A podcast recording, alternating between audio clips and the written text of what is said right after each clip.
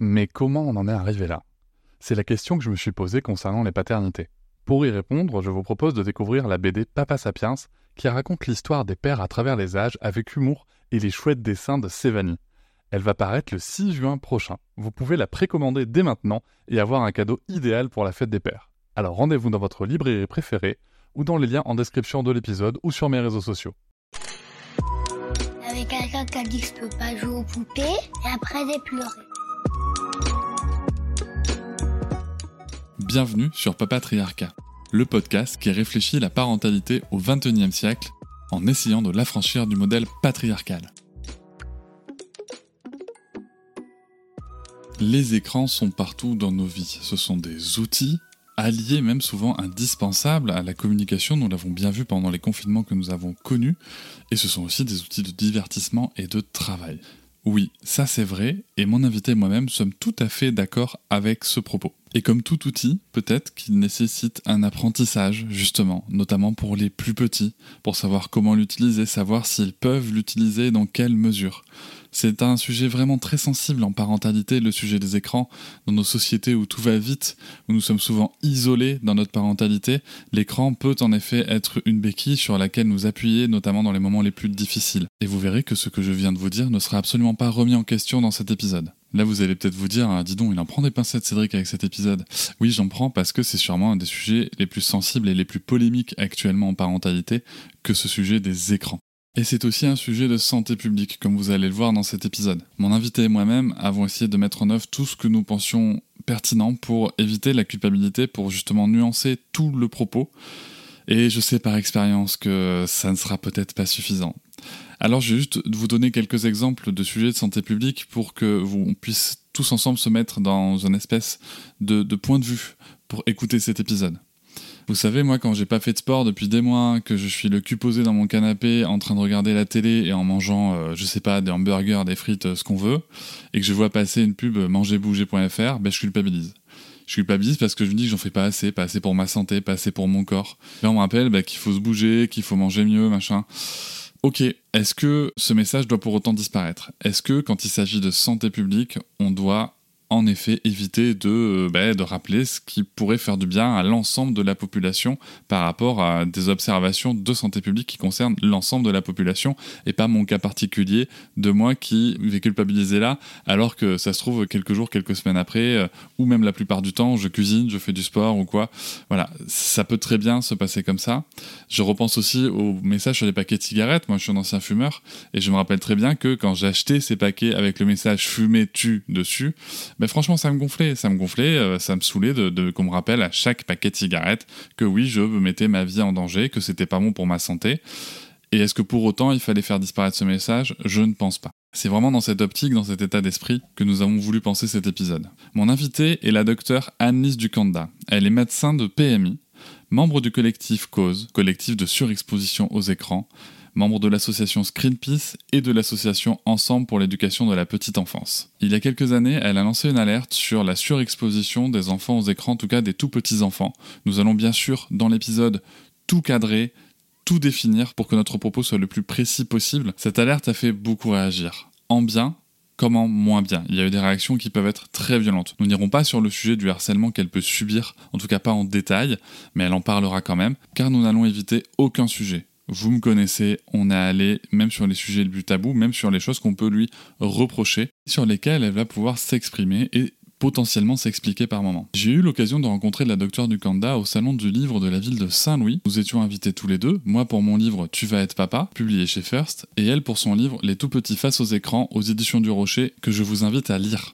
Notre échange sera d'ailleurs basé sur son contenu. Nous allons parler du développement du tout petit enfant, de l'effet potentiel des écrans sur ce développement selon les situations, des solutions à mettre en œuvre au niveau familial pour réussir à accompagner cet apprentissage des écrans et de leur utilisation, mais aussi des solutions à mettre en œuvre au niveau social et politique afin d'aider les familles aussi dans ces situations qui peuvent être très complexes selon des sujets de classe sociale et de disponibilité des parents, par exemple. Nous mettrons les pieds dans le plat, bien sûr, en parlant aussi du sujet de l'autisme et en parlant aussi du sujet de la performance qui est demandée aux parents, ou du moins attendue aussi par les parents, parce que la société leur demande aussi d'être performants et que leur enfant le soit. Je tiens à remercier le département de la Gironde d'avoir autorisé l'enregistrement de cet épisode et de faciliter sa diffusion. Merci beaucoup pour leur engagement sur les sujets qui touchent à l'enfance et notamment aux tout petits et à l'accompagnement des parents. Nous allons tout de suite commencer cet épisode avec une question pour cadrer le propos, juste pour être sûr de quoi on se parle. Docteur Ducanda, quand on se parle des tout petits, on se parle de quelle tranche d'âge? Je vous souhaite une très bonne écoute. De 0 à 6 ans, puisque vous avez vu le livre, je me suis dit que c'était pas possible quand même que je parle pas des plus grands, 6-18 ans, donc j'ai un chapitre euh, sur les plus grands avec euh, les réseaux sociaux, etc. D'accord, donc là, les tout petits, on est sur la tranche 0-6 ans, Tout à fait. qui est elle-même découpée en différentes tranches? Oui, par rapport aux conseils et aux mécanismes des écrans euh, sur le développement de l'enfant. Comment en êtes-vous venu à vous saisir du sujet des écrans? Alors, absolument involontairement. Je suis médecin de PMI depuis 20 ans et au départ euh, en région parisienne. Et le médecin de PMI dans la plupart euh, des lieux de France est aussi médecin scolaire pour les premières et les deuxièmes années d'école maternelle. Et là, de plus en plus d'enseignants, aussi en crèche, hein, me signalent euh, des enfants en difficulté et me demandent de les voir. Docteur Ducanda, faut absolument voir ce petit garçon qui parle pas, celui-ci qui est très agité ou celui-ci qui n'a aucun contact avec les autres ou avec nous. Et je me suis rendu compte que euh, j'ai repris tous mes dossiers en 2017. En 15 ans, on m'a adressé 7 fois plus d'enfants en difficulté, alors que je travaillais avec les mêmes écoles, avec les mêmes crèches, dans la même ville, avec les mêmes professionnels. Et puis, euh, j'ai commencé à demander un petit peu aux parents, mais euh, racontez-moi un petit peu la journée de votre enfant, à quoi il joue, etc., pour comprendre un petit peu les retards ou le trouble de l'enfant. Et à partir de 2012-2013, les parents commencé à me dire, ah, mais ce qu'il adore, c'est jouer avec mon téléphone. On lui a acheté une tablette. Oh, puis alors maintenant, euh, il compte euh, jusqu'à 100 en anglais. Et puis il est très très intelligent. Il manie très bien. On lui montre un petit choupi. Et après, euh, il trouve tout seul les petites choupis. Et je me suis rendu compte aussi qu'en demandant aux parents de limiter ou d'arrêter, parce qu'on va voir que c'est très difficile, ça, mais en tout cas, plus ils arrivaient à arrêter les écrans, et plus j'avais des progrès rapides et très significatifs chez l'enfant. Alors j'ai repris en 2017 euh, tous mes dossiers pour comprendre effectivement le pourcentage d'enfants qui étaient surexposés aux écrans par rapport à ceux qui étaient en difficulté. Je me suis rendu compte que 90% des enfants en difficulté que m'adressaient les écoles et les crèches étaient des enfants surexposés aux écrans. Alors on ne parle pas d'un petit choupi euh, de 15 minutes de choupi par jour. Ça allait être ma question. Quand on parle de surexposition aux écrans, on se parle de quoi? On est bien d'accord. Et ça n'a pas été euh, non plus euh, officiellement calibré tout ça. Moi, les enfants en très grande difficulté que je voyais, ils avaient plus de 4 heures d'écran par jour. Et ils avaient commencé avant 3 ans. Et vous verrez qu'il y a d'autres personnes dans le monde, comme le psychologue Zamfir, qui a fait exactement les mêmes constats. C'est des enfants de moins de 3 ans qui ont eu plus de 4 heures d'écran par jour, ou bien, et dans ces 4 heures, il faut compter, la télé allumée en permanence. Mais 4 heures d'écran par jour, en effet, ça, ça- ça fait beaucoup. On viendra euh, dans la suite de l'épisode justement sur une réflexion peut-être sociale sur, euh, sur ce phénomène. On va juste se concentrer sur un petit peu le cadrage. Je vous parlais dans la couverture de votre livre, hein, c'est c'est écrit en blanc sur un fond rouge, sur le bandeau, on le voit bien. Il y a écrit une épidémie silencieuse. Qu'est-ce qui justifie un sous-titre si alarmiste? Alors, c'est pas alarmiste, c'est réaliste. Il y a une thèse de médecin qui est sortie euh, il y a six mois, en décembre 2021, qui dit que 9% des moins de 3 ans qui sont éloignés des écrans, tous les autres sont sur les écrans. Et pour les 1-3 ans, il y a 54% qui ont plus d'une heure par jour. Alors que les recommandations, on le sait, c'est le moins d'écran possible avant 3 ans. Et puis ce matin, j'écoutais France Inter, et il y avait une enquête de l'UNAF qui disait que les moins de 2 ans passaient 2h45 par jour sur les écrans, soit 19 heures par semaine. Donc on peut tout à fait parler d'épidémie. Si on compare par exemple, le nombre d'enfants surexposés en France par an. En prenant le chiffre le plus bas, j'ai 167 000 nouveaux cas par an d'enfants surexposés, donc surexposés avec des troubles de moins de 6 ans, alors qu'on a 200 bébés secoués par an et 8000 syndromes d'alcoolisation fœtale par an. Donc vous voyez, on peut tout à fait parler d'épidémie. On va le dire tout à l'heure, hein, les écrans sont partout.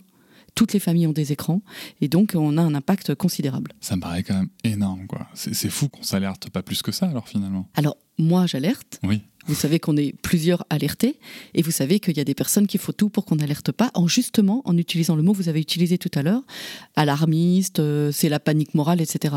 Absolument pas, on est complètement réaliste. Avant de parler des troubles et des effets des écrans sur, sur ces tout petits, pouvez-vous nous rappeler quels sont les besoins fondamentaux des tout petits? Surtout qu'en plus, vous, en tant que médecin de PMI, vous êtes spécialiste du développement. Exactement, on verra tout à l'heure, mais la PMI, c'est notre travail hein, de Mhm. suivre le développement de l'enfant. Alors, c'est très important, et toutes les neurosciences sont d'accord pour le dire, les besoins du tout petit, ils sont de deux ordres. C'est bénéficier d'interactions humaines fréquentes et riches, notamment par ses parents, et explorer le monde réel en trois dimensions avec tout son corps et tous ses sens. Et ça, ça n'est pas remis en question. Donc déjà, on voit tout de suite que l'enfant devant un écran est privé de ces deux conditions vitales, essentielles pour son développement. Donc je comprends même pas que ça puisse être remis en question. Quand vous passez 4 heures devant un écran, vous avez 4 heures sans interaction humaine face à face, ou alors le parent est à côté, mais c'est pas du tout la même qualité des interactions, et les études l'ont montré, et l'enfant n'explore pas le monde en trois dimensions avec tous ses sens. Quand je vous ai rencontré, j'ai eu l'occasion de voir votre conférence, et il y a cet exemple de la tomate que vous donnez. Vous pouvez nous, nous raconter peut-être? Alors c'est la pomme et la tomate. Ah oui, la pomme et la tomate. Euh, les parents, euh, on va le dire après, hein, sont pris dans un discours euh, très positif, faut vivre avec son temps, c'est vraiment une injonction au numérique, tu vas pas euh, priver tes enfants euh, du numérique. Et ils sont persuadés que l'enfant euh, apprend beaucoup de vocabulaire avec l'écran. Donc l'enfant voit une pomme, la tablette dit pomme et l'enfant répète pomme. Mais en fait, c'est une tâche sans odeur, sans couleur, sans forme, sans volume. Alors que pour découvrir la pomme, l'enfant, il doit en sentir le poids, se rendre compte que s'il ouvre les mains, elle va tomber, elle va rouler, que s'il appuie dessus, son doigt s'enfonce pas, alors qu'avec une tomate, c'est rond aussi, comme sur la tablette, et c'est rouge. Euh, ça va s'enfoncer, il va en sentir le goût, l'odeur. Et c'est tous les sens combinés qui apportent à l'enfant euh, ces informations qui lui permettent de découvrir vraiment ce qu'est une pomme. Ok. Est-ce qu'au niveau du développement euh, moteur aussi, est comment est-ce qu'il se développe l'enfant au niveau du moteur? Parce que là, on a parlé un petit peu du développement cognitif, si je peux dire, de découvrir le monde, mais est-ce que niveau moteur aussi, il y, a des choses qui sont très caractéristiques de, des tout petits? Alors, tout à fait. Vous voyez, l'enfant, quand il naît, il ne sait pas faire grand-chose et il bouge pas du tout. Et puis, à deux ans, il court, il marche, il grimpe, il coordonne ses mouvements. Et pour ça, eh ben, il faut pouvoir bouger, exercer sa motricité libre. Et quand on est devant un écran, c'est le degré zéro de l'activité physique. Donc l'enfant euh, n'exerce euh, ni la motricité fine, ce qu'on fait avec les mains, euh, attraper, acquérir la pince pouce index, c'est-à-dire il se rend compte qu'il faut écarter les doigts les resserrer pour attraper un crayon. Aucun geste qu'on peut faire devant un écran. Et puis avec son corps, c'est rouler, grimper, se tenir debout. c'est extrêmement riche dans le monde réel naturel. L'enfant fait énormément de, gestes infinis avec ses mains, avec son corps, et quasiment rien avec les écrans, puisque soit il n'y a aucun geste devant un écran, soit il y a deux gestes, c'est effleurer l'écran avec son doigt ou écarter avec ses doigts. Donc c'est extrêmement pauvre. Donc l'enfant ne développe pas sa motricité. Alors qu'avec une boîte en carton. Bah, avec tout ce qu'il y a dans le monde réel, il y a une multitude de choses, sans compter l'imagination, la créativité, enfin énormément de choses que l'enfant peut développer euh, parce qu'il est à son rythme dans sa découverte du monde et il ne subit pas les images qui défilent. Une fois qu'on a cadré tout ça, est-ce que vous pouvez nous expliquer, euh, je sais qu'il y a beaucoup de choses à dire, euh, donc allez-y, n'hésitez pas, comment les écrans sont toxiques à ses besoins fondamentaux? Alors ça, c'est très important. On l'a dit tout à l'heure. Hein. Les écrans privent le tout petit de ses besoins vitaux, interaction humaine fréquente et de qualité, et exploration du monde réel en trois dimensions avec tous ses sens. Donc déjà, il peut pas se développer puisqu'il est privé de ça. Et puis alors, c'est très important. Notre cerveau a deux systèmes d'attention. L'attention réflexe. Si ça bouge, si ça fait du bruit, on est attiré, on peut pas faire autrement. C'est ce qui nous permet d'échapper au danger ou de chasser, par exemple. Et c'est exactement cette attention que sollicitent les écrans. C'est le contraire de l'attention focalisée qui, elle, euh, est peu développée à la naissance, que l'enfant euh, développe petit à petit. Et l'enfant, justement, c'est le contraire. Il doit faire abstraction de ce qui bouge et ce qui fait du bruit autour de lui pour se focaliser sur quelque chose qui bouge pas ou sur quelqu'un qui parle comme la maîtresse, par exemple. Et donc, plus l'enfant a son attention réflexe, ça bouge, ça fait du bruit, sollicité par les écrans, et moins il peut se concentrer sur ses petits jeux, sur ses petits cubes, euh, pour se développer quand il est tout petit, puis après à l'école. Donc, on a des enfants qui ont des troubles de l'attention, voire une agitation importante, qui, en première année d'école maternelle, ne peuvent pas rester assis 5 secondes sur leur chaise. S'ils peuvent pas rester assis 5 secondes sur leur chaise, ils peuvent pas participer à l'activité, faire l'activité qui va leur permettre d'accéder aux apprentissages et de devenir élèves. Je, me permets de préciser, hein, on parle bien de rester assis sur un temps court sur la chaise, parce que moi, le premier, je m'autorise à penser que un enfant de 3 ans, sa place, c'est pas d'être assis sur une chaise toute la journée, mais c'est pas du tout votre propos. C'est juste vraiment le temps d'une activité. Alors, je donne l'exemple de la chaise, mais mm. l'enfant peut être debout, ça n'a aucune importance.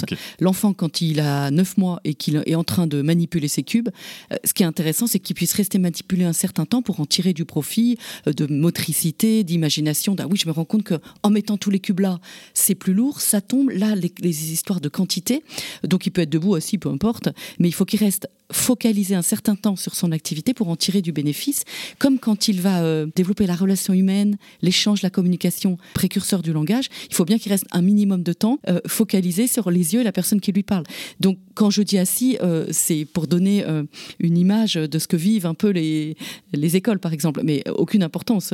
L'enfant, il peut être allongé et focaliser son attention sur un jouet. Il faut savoir que les écrans donc sollicitent l'attention réflexe Donc c'est comme vous, vous êtes au restaurant avec votre meilleur ami, c'est très intéressant ce qu'il vous dit. Mais s'il y a une télé au-dessus, vous n'allez pas pouvoir vous empêcher de jeter des coups d'œil, répéter vers la télé. Ça bouge, ça fait du bruit. Votre cerveau est câblé comme ça pour détecter les points les plus saillants de l'environnement.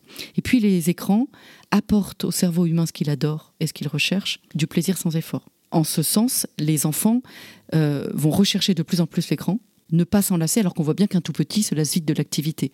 Et donc c'est vraiment le piège de l'écran, ça habitue les enfants à une activité euh, addictive de plaisir ils se détournent finalement des activités indispensables pour eux, explorer le monde, interagir avec l'humain, comme on l'a dit tout à l'heure. Et donc ils sont toxiques sur tous les plans et sur tous les domaines du développement. Motricité, langage, attention. Ils offrent aussi euh, du plaisir sans effort, donc l'enfant il a du mal à supporter la frustration. Mhm. Or, sans frustration, à l'école, c'est, il développe des troubles du comportement, c'est extrêmement compliqué. Alors, c'est très intéressant. Euh, je vais ouvrir une parenthèse parce que euh, vous parlez justement de, l'effet des écrans sur la frustration.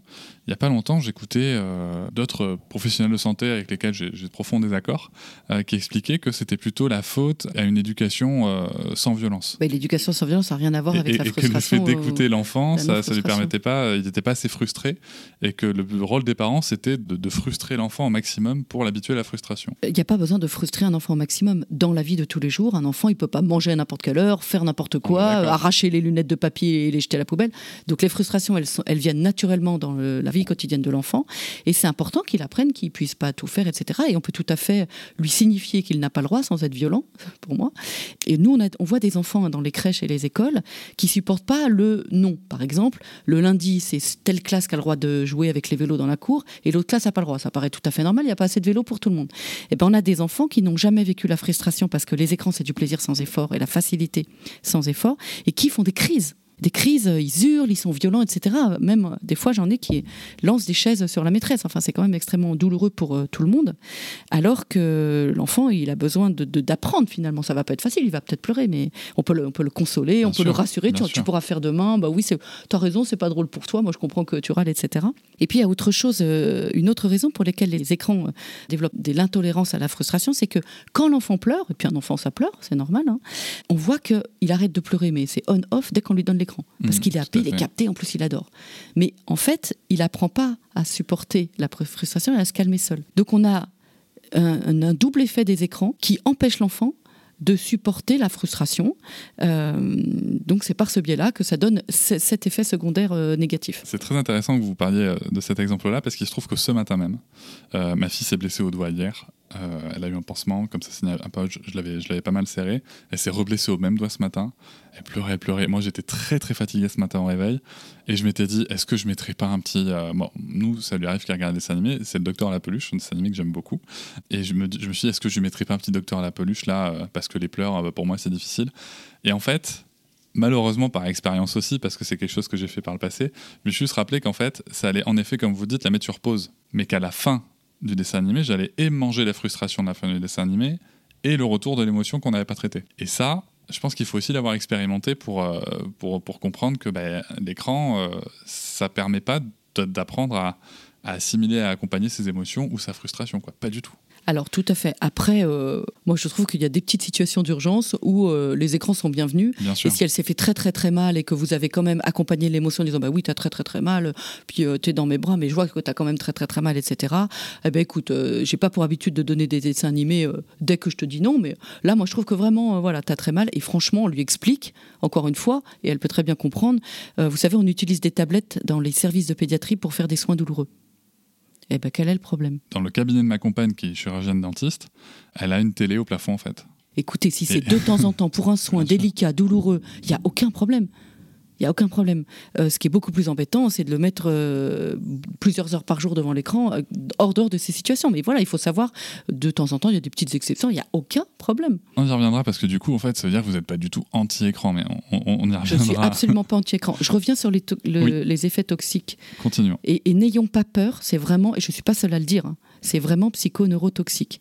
Je voudrais parler d'un autre impact, c'est les troubles de la relation dont on va parler tout à l'heure. En effet, dans votre livre, il y, a un passage sur le surattachement à l'écran. Et oui, et, j'écoutais sur France Inter, justement, c'était très intéressant. Le journaliste euh, relatait le témoignage d'une maman qui dit Mon bébé a 10 mois, et j'ai l'impression qu'il préfère l'écran à moi. En fait, l'écran capte l'enfant, ça bouge, ça fait du bruit, il y a des couleurs, des magnifiques musiques et graphismes, et finalement, il perd l'intérêt pour l'autre, notamment ses parents, et euh, l'intérêt pour l'écran est, supérieur. Et ça compromet la naissance de la relation et de l'attachement de l'enfant à ses parents. Et donc, on peut, dans certains cas extrêmes, hein, trouver des troubles de la relation et de la communication à cause des écrans quand les enfants sont tout petits, exposés, je le redis, plus de 4 heures par jour. Alors, à titre personnel, moi, c'est une réflexion que j'ai eue, mais pas sur le fait d'exposer ma fille à un écran, mais sur mon exposition à l'écran. Je m'explique. C'est que je me retrouvais quand même, euh, parce faut, faut, dire ce qui est aussi, des fois, euh, quand on est seul avec l'enfant une journée, plusieurs journées, ben, c'est compliqué. Hein, de, on n'est pas fait pour ça hein, déjà. Et c'est compliqué du coup. Donc ouais, on peut euh, être sur, son écran avec ses réseaux sociaux qui nous envoient de la dopamine, on est content. Euh, et, euh, et, ça, plus les photos par exemple, plus le fait qu'il y a un texto de mamie, de papy.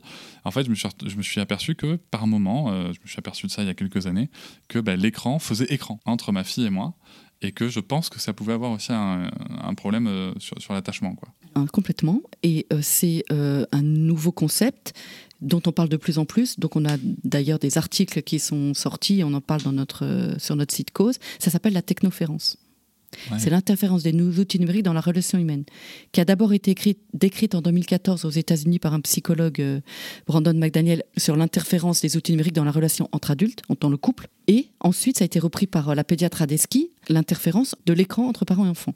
Si le parent est souvent capté par l'écran, et on est dans une société où on est de plus en plus capté par notre écran, ça, ça capte le parent et le rend indisponible au moins un moment pour son enfant. Si c'est deux, trois fois par jour, il n'y a pas de problème. Mais on se rend bien compte qu'il euh, y a une étude qui a montré qu'on recevait une notification sur nos téléphones toutes les 40 secondes. Eh bien, moi, c'est pareil. Hein. S'il y a mon téléphone à côté, ça sonne, je vais par réflexe, je crois qu'on fait tout ça, aller voir juste ce que c'est. Donc c'est très important, on le dira tout à l'heure, mais il faut que les parents restent disponibles pour l'enfant.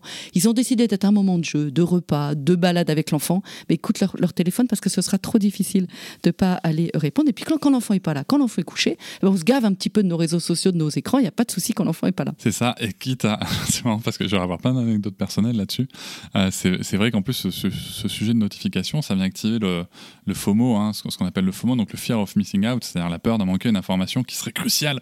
Alors que non, le changement de coiffure de Kim Kardashian, tout le monde s'en fout, mais pourtant ça va peut-être faire ping sur votre téléphone. Euh, c'est exactement ça. Je grossis un peu le trait.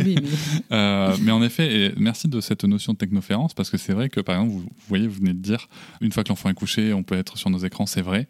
Et en même temps, peut-être qu'on devrait se poser la question, parce que c'est une question qu'on se pose avec ma compagne quand on observe nos usages. Bon, on remet beaucoup en question nos usages un peu, un peu, un peu souvent. On se dit, tiens, c'est marrant parce que il y a des fois, au lieu de faire un jeu de société comme vous pouvez le faire avant, c'est-à-dire avant d'avoir un enfant et on, pouvait consulter nos écrans ailleurs dans la journée, et bien maintenant, en effet, on consulte nos écrans, mais du coup, on n'est plus en interaction forcément l'un avec l'autre. Et je pense qu'il y a peut-être une réflexion que nous, en tout cas, on va mener, euh, on va mener là-dessus. Les effets de l'écran sur le cerveau de l'enfant, enfin l'impact, c'est-à-dire euh, stimuler l'attention réflexe et distribuer du plaisir sans effort, c'est aussi ce que ça fait sur nous. Bien sûr. Donc euh, nous aussi, moi des fois, je me dis, allez, je me détends le soir, je vais regarder 10 minutes de Facebook, et en fait, je me rends compte que je reste une heure. Exactement. Ça exerce la même captation à tous les âges. Exactement. Donc le problème maintenant, c'est qu'on a des tout petits de plus en plus sur les écrans parce qu'on a une possibilité de contenu euh, sur YouTube, etc. Tous les, écrans qui ont été fabriqués, les contenus pour les tout petits, et puis nous-mêmes aussi, une multitude de, réseaux sociaux, enfin qui ne cessent d'augmenter, etc. Et d'applications. Et donc, eh ben, si les tout petits et leurs parents sont de plus en plus captés par l'écran, ils sont de moins en moins en interaction. Donc, si je, comprends bien, pour résumer un petit peu, et je vais reprendre les, les passages qui sont dans votre livre que je conseille de lire, bien sûr, on peut avoir des retards de développement sur le langage, sur le cognitif, la motricité, l'oralité et des troubles de comportement au niveau de l'attention, de l'attachement, de l'anxiété, du sommeil, perdre la notion d'effort, de l'agressivité. Et aussi, vous mettez des attitudes sexualisées. Oui, et il suffit d'aller parler à une brigade pour mineurs ou un juge pour enfants. On a de plus en plus euh, de conduites sexualisées, voire d'agressions sexuelles de mineurs sur mineurs, parce que euh, ils ont accès, euh, sans le rechercher souvent, mais je parle déjà des, même des petits, hein, à des contenus sexualisés sans le vouloir. Bah, par exemple, moi j'ai vu une petite fille de 6 ans qui devait faire un travail sur les chevaux. Mhm. Donc elle prend la tablette de sa grand-mère et puis elle tape étalon. Bah, elle n'a ah, pas vu que des chevaux. Ah, ben oui, Voilà. Et donc, il y a une étude hein, que, je reprends dans mon livre qui montre que 1,16% des enfants de 6 ans regardent des vidéos porno. Euh, vous ah, mettez blanche. 1,16% des enfants de 6 ans. De 6 ans Voilà. Regardent des vidéos oh, porno.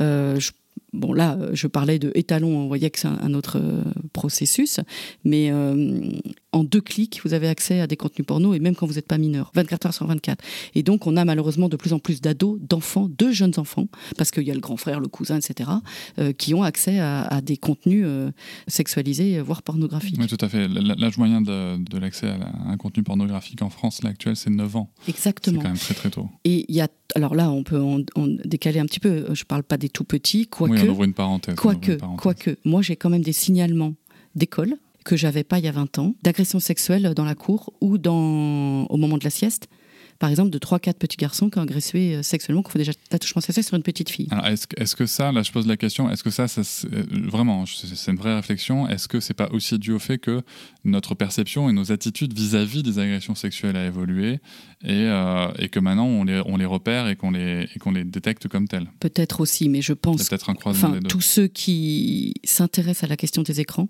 ou qui s'occupent d'enfants se rendent compte que des enfants de plus en plus jeunes ont accès à des contenus sexualisés ou pornographiques et euh, ce qui peut conduire, il y a un des effets hein, de voir des contenus pornographiques, c'est de reproduire des scènes qu'on a vues sur un plus petit. Et euh, il y a des faits divers euh, dramatiques sur des frères qui ont violé leur petit frère ou leur petite sœur après avoir vu des scènes identiques sur les écrans. Alors, faisons pas peur aux parents, dans le sens où, pour que nos enfants grandissent sains, heureux, épanouis, sans danger, avec une société qui numérique, il faut connaître les dangers il faut pas les cacher, il faut les connaître, parce que c'est très important. Euh, la numérisation actuelle de nos sociétés, c'était pas celle euh, des parents. Euh, ça a évolué tellement vite. Euh, premier smartphone 2007, première tablette 2010, les réseaux sociaux, avant il n'y avait que Facebook. Voilà. Donc il ne faut pas se voiler la face sur les dangers pour bien protéger ses enfants. Alors là, là vous touchez un point justement que j'allais, une question que j'allais vous poser. En faisant mes recherches pour préparer cet épisode, je suis tombé sur, euh, sur, sur, différents articles, là on a eu l'occasion d'en parler. et il y a une personne qui soulignait le fait que bah, je, vais prendre, je vais prendre ma voix de, de vieux boomer, comme, comme on dit. bah enfin quand même, euh, les écrans ils sont dans les maisons depuis les années 50 et euh, on voit bien que ça n'a pas fait des générations de dégénérer. Alors on me dit souvent ça. Euh, les papas me disent ou maman, hein. mais moi j'ai été devant la télé toute la journée et j'ai pas de problème. Mais ça n'avait rien à voir la télé il y a 20 ans et la télé maintenant. La télé, elle, maintenant, elle est connectée à Internet sur YouTube. Et avant, on mettait des petits CD de petites chansons d'Henri Dess ou Au clair de la lune pour nos enfants. Et maintenant, les parents me disent, bon, on les met sur YouTube, les petites comptines. Et comme c'est des petites comptines, voire des fois, ils payent pour avoir accès à des chaînes spéciales bébés. Ils sont persuadés que c'est euh, encore mieux parce qu'il y a ces jolis graphismes, etc. Et ça a un effet sur euh, l'enfant. Euh, donc l'enfant se, se, retrouve bien plus surexposé que les parents au même âge. Et puis c'est la, la télé et la multiplication des chaînes de la télé, l'accès Internet et la multiplication des autres écrans. Maintenant, avec le smartphone et la tablette, vous l'emmenez partout. Alors qu'avant, il y, avait accès à la télé que dans le salon. Et il y a une multiplication des supports, des contenus, des temps. Vous avez maintenant des contenus pour tout petit, 24 heures sur 24. Il y a 30 ans, c'était pas comme ça. Donc en fait, l'exposition aux écrans d'aujourd'hui, pour la, grande majorité des enfants, n'a rien à voir à l'exposition de leurs parents. Mais moi, je vais quand même raconter une anecdote personnelle, encore une fois, euh, qui n'a de valeur que celle de mon expérience, hein, on est bien d'accord. Mais euh, moi, j'ai grandi justement avec euh, une télé dans toutes les pièces, y compris ma chambre. Et ce que j'ai constaté, en tout cas, comme, comme élément qui me paraît quand même une situation assez alarmante, donc là, je parle de moi, uniquement de moi, c'est que on mangeait toujours avec la télé à table, et moi, elle était placée derrière moi, en fait. Mon père était assis en face de moi, il fallait qu'il puisse regarder les infos, donc moi, je vais tourner la tête. Et du coup, j'ai vraiment développé le fait de pouvoir manger très vite. Parce qu'en fait, quand j'avais fini de manger, je me tournais pour pouvoir regarder la télé euh, comme, tout le monde. Et ça, c'est vraiment quelque chose que j'ai développé comme ça. Et je me suis aperçu aussi que pendant des années, ça, ça m'est passé, mais pendant des années, je n'arrivais pas à m'ennuyer. Alors que s'ennuyer, c'est merveilleux. C'est très important. Alors que s'ennuyer, c'est merveilleux. vous dites. Non, mais c'est vrai. Et, là, et, là, je parle juste de. Moi, je suis né en 83, hein, donc je parle juste. Mais nous, on avait vraiment une télé dans chaque chambre. J'ai connu aussi le fait de regarder la télé jusqu'à minuit, une heure euh, du matin. Euh, bien sûr qu'on me disait, faut pas que tu regardes la télé aussi tard. C'est vrai bien sûr. Mais concrètement, une fois que mes parents dorment, euh, moi, je me Ça m'arrivait même de mettre des réveils pour me réveiller une fois que je savais que mes parents étaient endormis, de regarder la télé la nuit. Je tombais sur plein de choses. Mais là, vous aviez peut-être pas 18 mois. Peut-être un petit peu plus. Vous voyez aussi, ça dépend de quel âge on parle. Hein, vrai. Alors, bah, hein. pour, la, pour la cuisine, ça, ça a été dès, les premières années de ma vie. Très clairement. Et heureusement, bah, vous n'aviez pas le smartphone partout dans le bus, le train, la salle d'attente, euh, la tablette. euh, et puis peut-être que vos parents vous emmenaient vous promener, vous faisiez plein d'autres choses aussi quand même. Oui, oui, Et oui, la- bien sûr. Voilà, et les, Oui, télé, les télés, elles bougeaient pas. Maintenant, vous avez ces écrans partout dans la poche. J'ai pas en effet, j'ai pas développé de, de troubles euh, développement euh, avancé, mais clairement, j'ai bien compris que ça avait un que ça avait un vrai impact. Et ça, je m'en suis aperçu quand, quand il y a un petit peu plus de 10 ans maintenant, avec ma compagne, on a décidé que nos temps de repas, c'était des temps. Alors c'est plus trop le cas, j'avoue, depuis qu'on a un enfant. mais nos temps de repas, c'était des temps où il y aurait ni télé, ni console, ni téléphone, ni rien. Et c'est là où en fait je me suis aperçu que j'y arrivais pas. Quoi. C'est important C'est très parce intéressant. euh, les- bon, la première question que je demande aux parents, c'est toujours sans jamais les, les- les culpabiliser. Ça sert à rien de culpabiliser les parents et c'est absolument pas de leur faute. On vit dans un monde où il y a plein d'écrans partout. Est-ce que par habitude, vous laissez la télé allumée? Et il y en a beaucoup qui me disent oui, hein, puisque c'est 42% des familles qui laissent la télé allumée en permanence. Et je leur demande est-ce que vous pouvez l'éteindre quand votre petit est là? Je demande ce qu'ils peuvent faire. Je ne demande pas aux parents ce qu'ils peuvent pas faire.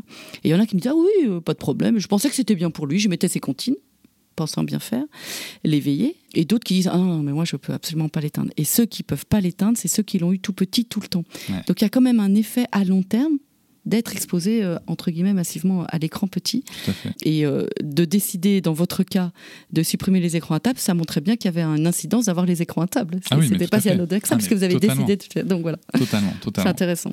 Alors moi, moi j'ai travaillé en, en distribution dans un, dans un grand magasin de vente technique et culturelle, en vendant notamment des tablettes pour enfants qu'on nous recommandait, alors euh, les constructeurs, les vendeurs, les, les diffuseurs, euh, pour 9 mois sans aucun problème, et même pour améliorer le développement, on nous disait. Des applications éducatives, d'éveil, qui vont améliorer le développement de l'enfant. C'était vraiment comme ça qu'il fallait présenter aux parents. Comment est-ce qu'on arrive à ce discours totalement décalé? Parce que par rapport à ce que vous me dites, c'est pas la réalité de, de ce qui se passe. Alors, c'est complètement décalé. Il n'y a pas de, de loi par rapport à ça. 70% des parents qui ont des enfants de 0 à 2 ans utilisent les écrans parce que c'est éducatif. Ils sont, on est dans une société de performance. Les parents veulent que, euh, sont très soucieux de l'avenir de leur enfant. Et donc, les grandes marques de jouets se sont tous mis aux écrans pour les tout petits de moins de 3 ans et ont bien compris euh, les profits qu'ils allaient pouvoir euh, faire par rapport à ça.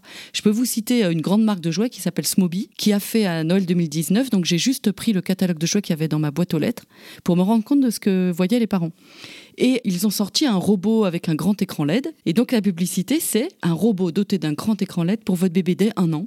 Un jouet innovant aux bénéfices indéniables qui initie le bébé au monde technologique sans être nocif à son développement.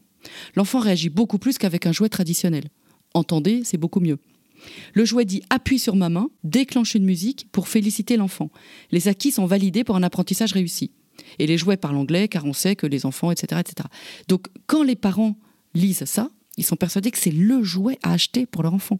Moi, j'ai beaucoup de parents qui me disent Ah, mais moi, j'ai acheté une petite tablette à ma fille de 3 ans, je voulais pas qu'elle soit en retard par rapport aux autres. Donc, tout le monde surfe là-dessus en pensant bien faire, et peut-être que les concepteurs de ces jeux pensent aussi que c'est éducatif. Le problème, c'est que l'enfant va répéter comme l'écran, il va effectivement euh, réciter l'alphabet en anglais. Mais en fait, c'est réflexe, il comprend pas ce qu'il dit. Et je le cite dans ma vidéo de 2017. Ils peuvent compter jusqu'à 50, mais si je lui dis donne-moi deux cubes, il n'a pas compris ce que c'était deux, l'entité 2. Parler, c'est pas répéter une phrase toute faite, c'est communiquer un message en plus avec quelqu'un. C'est ce qu'ils font pas avec les écrans. Vous évoquez d'autres exemples aussi, je crois qu'il y a cet enfant qui répète les couleurs. Ah oui, Ouais. ça c'est spectaculaire. Je vois un petit garçon un mois après la rentrée, la directrice me dit oh là là, il est très en retard, Madame Duconda, il comprend pas les consignes, il est pas avec nous, il joue pas avec les autres. Donc je le fais rentrer dans, le, dans mon cabinet avec son papa et je lui dis bonjour. Et là il me répond jaune. Et comment tu t'appelles? Et il me répond bleu. Et pendant une heure, puisque mes consultations euh, durent une heure, il me récite toutes les couleurs et le papa euh, se saisit des, des objets de couleurs sur mon bureau et dit Dis au docteur c'est quelle couleur? Vous avez vu docteur? Et il était très fier. Et parce que pour les parents, l'intelligence, c'est compter euh, l'alphabet, les couleurs, etc. C'est un petit peu ce que transmet l'éducation nationale à un certain niveau aussi. Alors, c'est normal qu'à l'école, à un moment, on connaisse les chiffres, les lettres, mais à l'école, on apprend aussi bien d'autres choses. Notamment les compétences relationnelles. Com- Les euh, compétences relationnelles, comprendre une histoire et en redire quelque chose, euh, résolution de problèmes. Mais les parents retiennent souvent ça. Et c'est ce que développent euh, tous ces jouets euh, éducatifs. Et donc, je, le papa euh, laissait les écrans 4 heures par jour et surtout plein de petites comptines pour répéter les couleurs. Il y a des millions de bébés sur la planète Terre. Euh, où les bébés répètent les couleurs en français et en anglais. Les parents sont très fiers. Et je lui dis, écoutez, euh, vous allez, euh, est-ce que vous pouvez supprimer les écrans? Donc il m'a dit oui. Et je lui dis, je vais, je vais vous demander une seule chose pour la prochaine fois en plus. Vous arrêtez de lui apprendre les couleurs. Et, il a, je l'ai dit avec humour, ça marche très bien. Et le papa euh, revient me voir euh, un mois après. Je demande à l'école, euh, avant de le recevoir, alors, alors, euh, comment va Mathéo? Et la directrice de l'école me dit, ben, on, vous, on vous remercie, docteur Ducanda, parce qu'il a arrêté de dire tout le temps les couleurs. Il n'a pas encore récupéré le niveau de langage des autres, mais maintenant il comprend les consignes. Donc, parler c'est pas forcément dire des mots et des phrases, c'est pouvoir euh, combiner les mots entre eux pour communiquer avec quelqu'un. Et, on, et on, quand on parle, c'est à quelqu'un, ce que développent pas du tout les écrans. Dans la, dans, dans la préparation de cet épisode, comme je vous le disais, j'ai fait des recherches et j'ai aussi vu votre nom associé à la notion d'autisme virtuel. Euh, Voulez-vous dire que les écrans, voire les parents qui les laissent devant, rendent les enfants autistes? Alors, je n'ai jamais dit ça, mais il y a des personnes qui ont intérêt à dire que j'ai dit ça. Quand un parent et un enfant est fortement capté par l'écran, empêche la naissance de cette relation d'attachement, assez d'interaction sociale, etc. Il y, a il y a donc un trouble de la relation et de la communication. Et quand vous, vous êtes inquiet que votre médecin vous envoie vers un, centre de soins qui fait des diagnostics d'autisme, qui est un diagnostic clinique, il fait passer des tests et cet enfant code positif à tous les tests. Il répond pas à son prénom, il s'intéresse pas aux autres, il n'y a pas d'attention conjointe, il regarde pas dans les yeux. Et on va le diagnostiquer autiste alors qu'en fait il est surexposé aux écrans et il n'a pas pu développer cette qualité, cette richesse des interactions sociales. Donc, je suis très précise et je l'ai toujours dit, l'enfant peut développer des symptômes euh, qu'on peut confondre avec l'autisme, mais ce n'est absolument pas de l'autisme, c'est pas du tout le même processus et c'est pas la même prise en charge. Donc c'est très important justement de le savoir pour que tout enfant ait la chance de rencontrer un professionnel qui pose la question des écrans aux parents qui demande aux parents de tenter un sevrage de trois mois, en même temps qu'on prend rendez-vous dans un centre ressources autistes. De toute façon, il y a un an d'attente. C'est ça. Alors qu'on peut immédiatement, ça n'a aucune conséquence négative, aucun effet préjudiciable pour l'enfant d'arrêter les écrans quand il est petit. Il a besoin de se reconnecter au monde, aux autres, d'utiliser ses sens, son corps. Et vous savez que c'est tout ça qui crée dans le cerveau des, euh, des milliers et des milliers de connexions cérébrales. Donc, si je comprends bien ce que vous dites, c'est que c'est juste l'idée, ça serait, en tout cas au niveau du parcours de soins, ça serait juste de se dire, ben, comme il y a de toute façon beaucoup d'attentes pour euh, le parcours de diagno- diagnostic pardon, de l'autisme, autant tenter l'arrêt des écrans, voir ce que ça va donner dans les cas de surexposition et voir ce que ça va donner. Ça n'empêche pas le parcours de soins de diagnostic de l'autisme et potentiellement ça peut ben, aussi se libérer de ce parcours qui pourrait ne pas être nécessaire puisque c'est pas que les écrans les enfants autistes ou les parents, c'est juste qu'il y en a des, des symptômes, des, Des signes symptômes, qui sont, bah, troubles des interactions, troubles de la qui sont communication. présents dans les deux diagnostics. Tout à fait. Et ça va libérer énormément de place pour les enfants qu'on appelle autistes classiques ou autistes typiques, qui n'est pas du tout lié euh, aux écrans.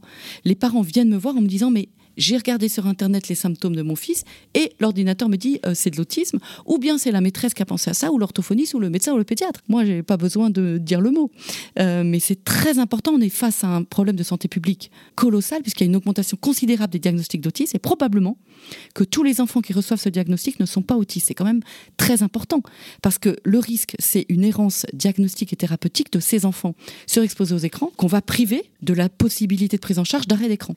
Il faut accompagner les parents vers l'arrêt d'écran. Ça n'empêche absolument pas de faire toutes les autres prises en charge de l'autisme. L'un n'empêche pas l'autre. Donc, on donne toutes les chances à l'enfant, alors que sinon, on le prive d'une partie de ses chances. Et potentiellement, en plus, euh, j'ai plusieurs amis dont les enfants ont un diagnostic d'autisme. Et souvent, en plus, ils ont tendance à les laisser aussi dans les écrans quand, quand, quand c'est trop compliqué, parce que ça peut être très compliqué à vivre. Et euh, du coup, si le diagnostic était pas bon à la base, ben, en fait, on ne fait que alimenter le problème. Quoi. Mais oui, tout à fait.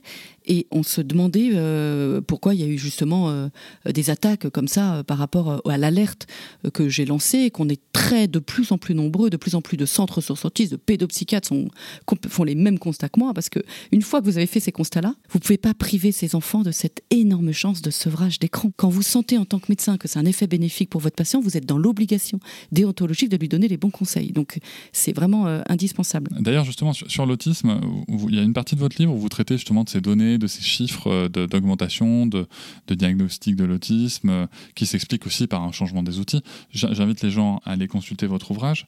Et il se trouve que vous avez aussi été très très attaqué, que vous êtes encore très très attaqué. C'est même allé jusqu'à des plaintes à votre conseil de l'ordre. Alors, très attaqué, il y a eu que 3-4 par an. D'accord.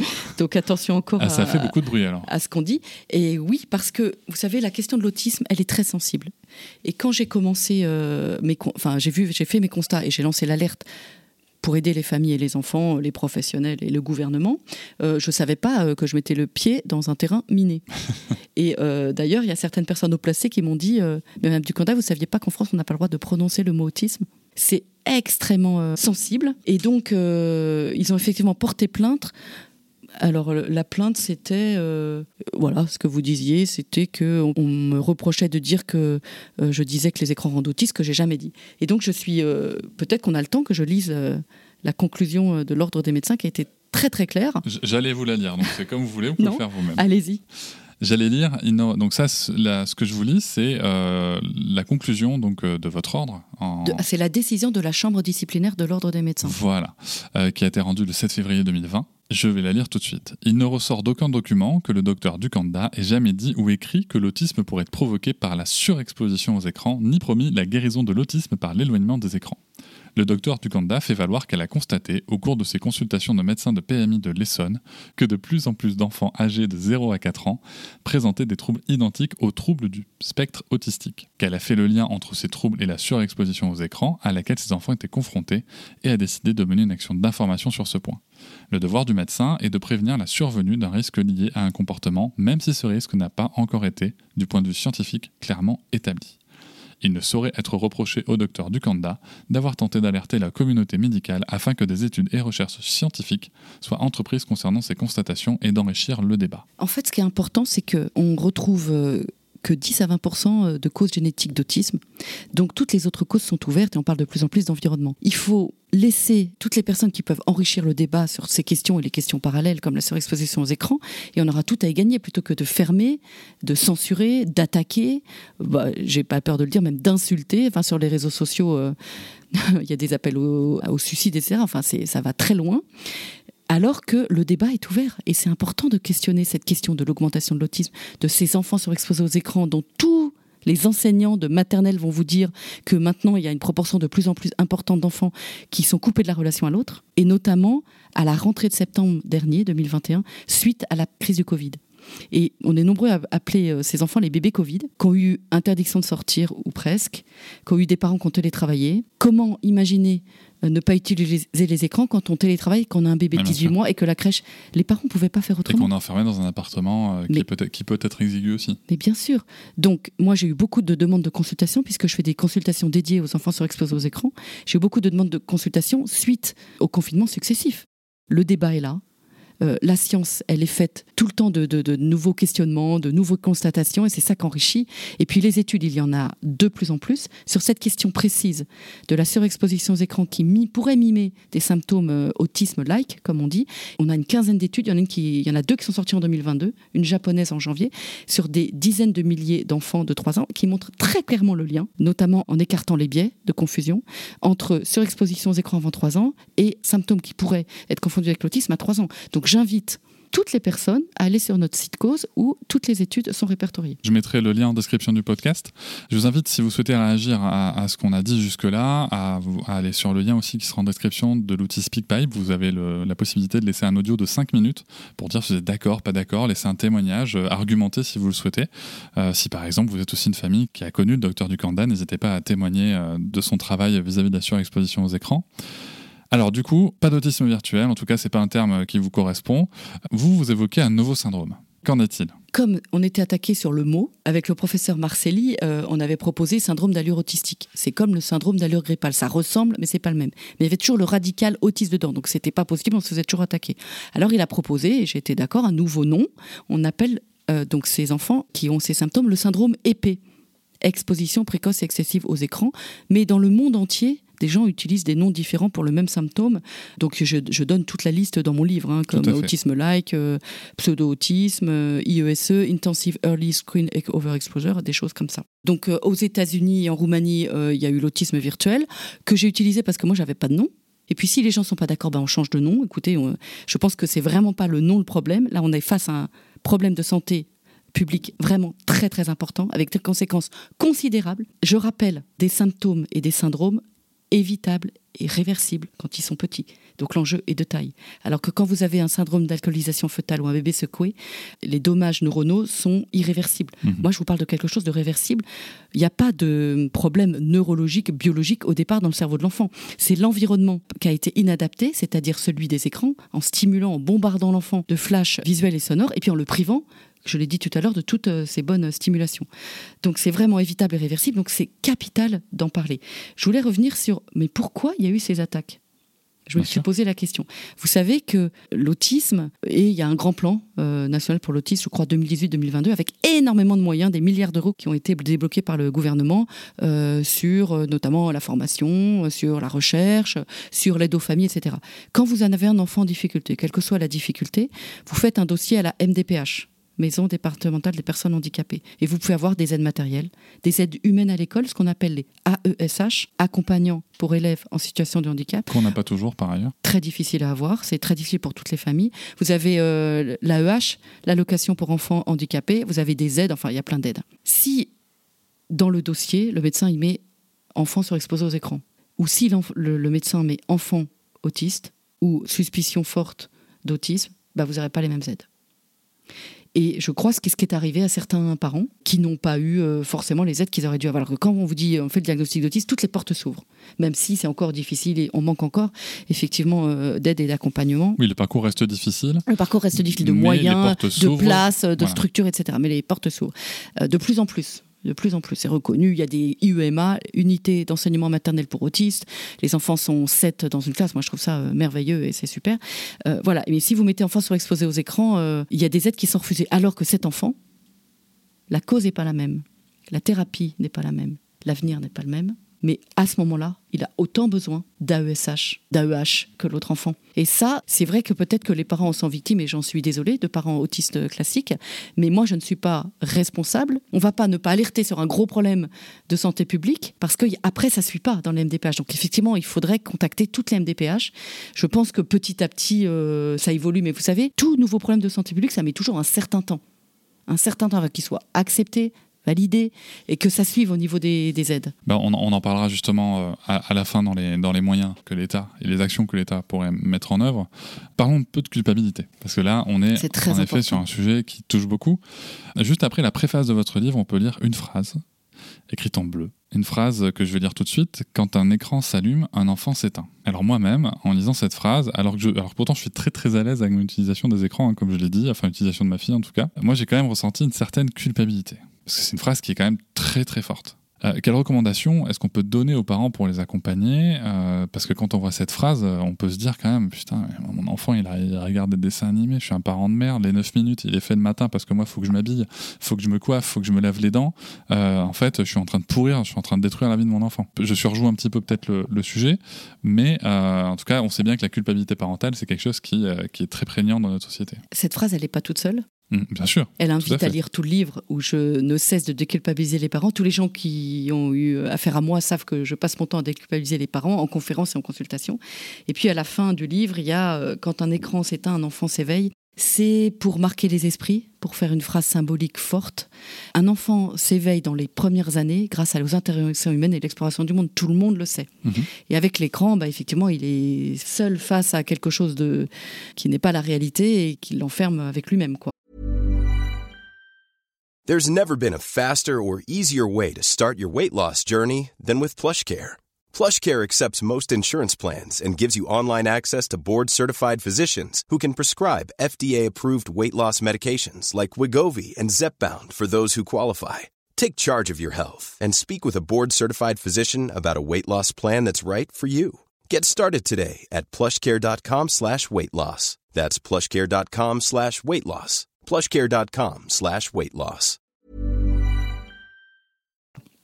Donc j'ai voulu cette phrase parce que c'était euh, très fort. Mais les parents ne sont en rien responsables, qu'il y a des écrans partout, que nous-mêmes, y enfin, on a une injonction à tout numériser, nos divertissements, mais notre vie quotidienne, pratique, notre travail. Il y a très peu de messages euh, de prévention. Vous entendez les 5 fruits et 5 légumes par jour tout le temps. Le Covid, c'était toutes les heures.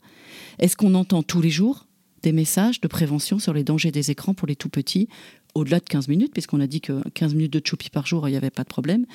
En plus, on est dans une société numérique, donc l'enfant grandit dans une famille dont il prend toutes les habitudes les habitudes culinaires, les habitudes de sommeil, etc. Bah, il, voit tout le monde sur les écrans, donc euh, donc c'est absolument pas de la faute des parents. Et puis il y a une étude qui montre que 67% des parents pensent que plus tôt l'enfant sera familiarisé avec les outils numériques, et mieux il sera préparé pour la vie de demain, puisque de toute façon il utilisera les ordinateurs. Donc on a véhiculer ces messages, ces injonctions au numérique, il faut être moderne, tu vas pas euh, euh, revenir en arrière, euh, priver ton enfant de ça. Et puis c'est très pratique aussi les écrans, faut dire ce qu'il est, puisqu'on connaît le pouvoir sur l'enfant, il est calme, etc.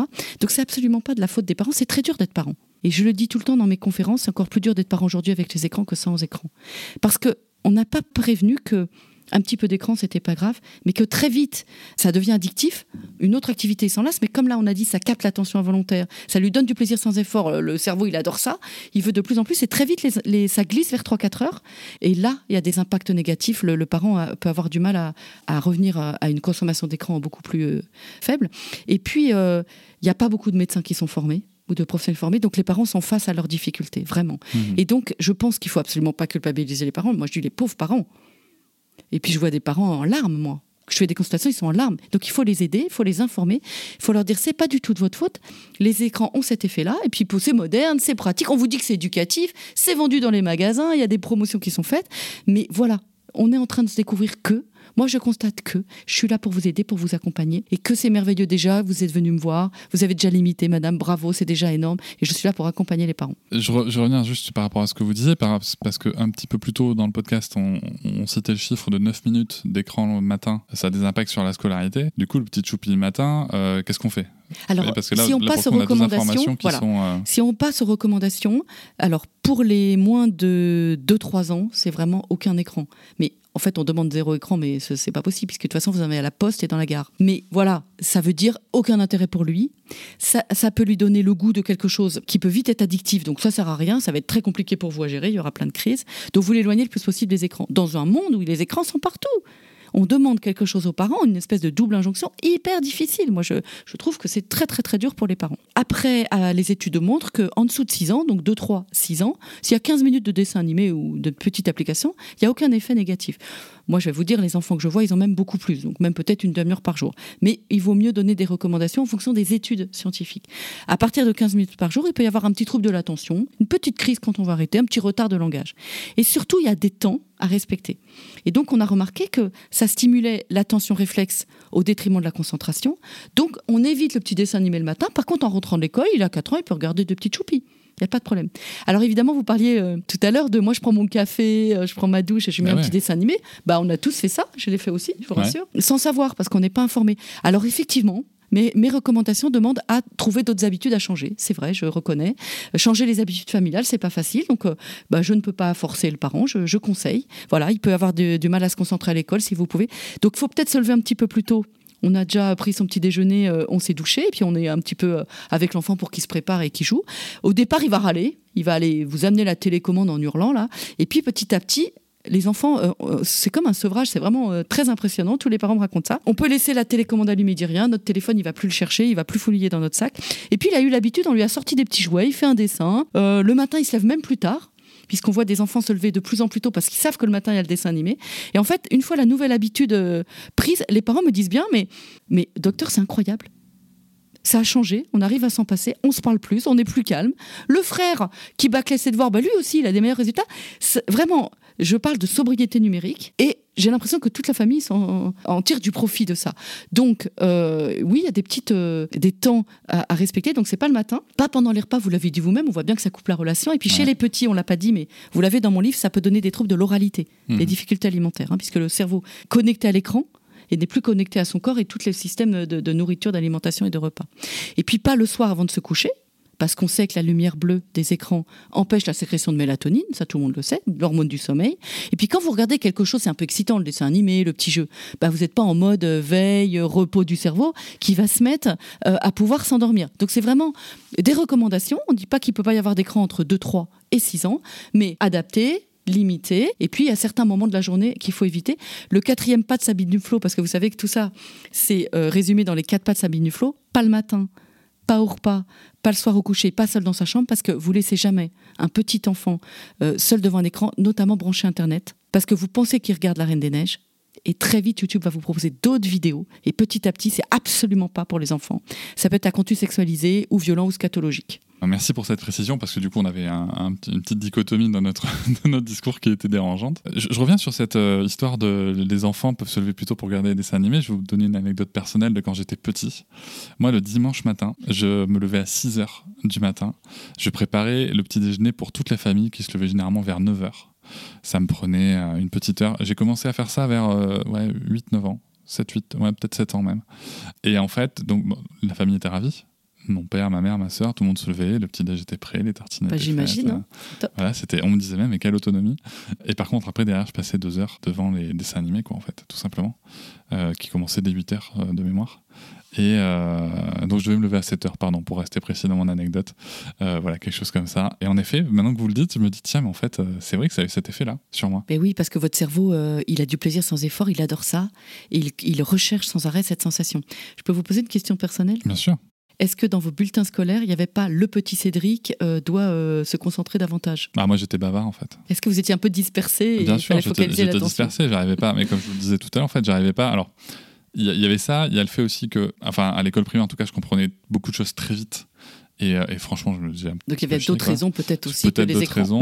Euh, mais en tout cas, ce qui est sûr, c'est que du coup, ça, c'est quelque chose que j'ai gardé très longtemps en fait, le bavardage, parce qu'en fait, je bavardais parce que je m'ennuyais quoi. Mais en effet, j'ai toujours eu beaucoup de mal à me concentrer. J'ai eu beaucoup de mal aussi, alors avec d'autres choses euh, qui sont plus en lien avec l'approche de l'attachement. Vous savez qu'on, à force de dire à un garçon, un petit enfant qu'il est très intelligent, qu'il est très éveillé, mais du coup, quand il est en difficulté, il va abandonner plutôt que d'essayer. Euh, voilà. Mais maintenant, en ayant lu votre livre, en, vous écoutant, et pas que vos travaux, hein, je me dis qu'il y avait peut-être aussi des écrans derrière, derrière ça, parce que tout est facile difficulté à l'effort. Alors ça, on le voit beaucoup dans la génération, euh, même des enfants de 3 ans à l'école. La maîtresse demande un petit travail et elles me disent, hein, il y a de plus en plus d'enfants qui disent, j'y arrive pas, je sais pas faire, non, je veux pas, fais-le maîtresse à ma place. Et ça, elles me disent, on hallucine. Les élèves ont complètement changé. Et euh, les écrans font à la place de l'enfant, c'est extrêmement facile. C'est euh, s'il fait un petit puzzle sur l'écran, il va glisser son doigt puis c'est tout. Alors qu'un vrai puzzle, faut l'attraper, faut le tourner, faut appuyer, faut. Ça n'a rien à voir. J'avais l'histoire d'un petit enfant de 4 ans qui faisait avec le smartphone de sa maman un très beau bateau en quelques effleurements de doigts sur une application de dessin. Alors je lui dis, tu sais, euh, tu serais d'accord pour que ce soit toi qui fasses le bateau? Alors il me dit oui, je lui donne des crayons et des feuilles. Il tire la langue, il fait des efforts pendant un quart d'heure, il essaye de faire un bateau.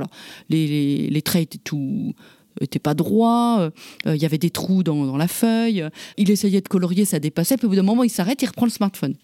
Pourquoi voulez-vous que ce petit garçon fasse un quart d'heure d'effort pour faire un, bateau mal colorié, mal dessiné avec des trous, alors qu'en quelques effleurements de doigts euh, et quelques, en quelques secondes, il fait un magnifique bateau sur l'écran. Sur Donc en fait, on empêche nos enfants d'apprendre l'effort, euh, d'apprendre par euh, l'échec et l'erreur, ce qui est indispensable. Hein, et donc, beaucoup d'enfants ne bah, se concentrent pas, ont du mal à l'effort, ont du mal à finir les tâches, et on pénalise nos enfants finalement. alors c'est marrant parce que, alors du coup, je vais parler des écrans dans l'écran, si vous me permettez. J'ouvre une dernière fenêtre, après on va, on va continuer.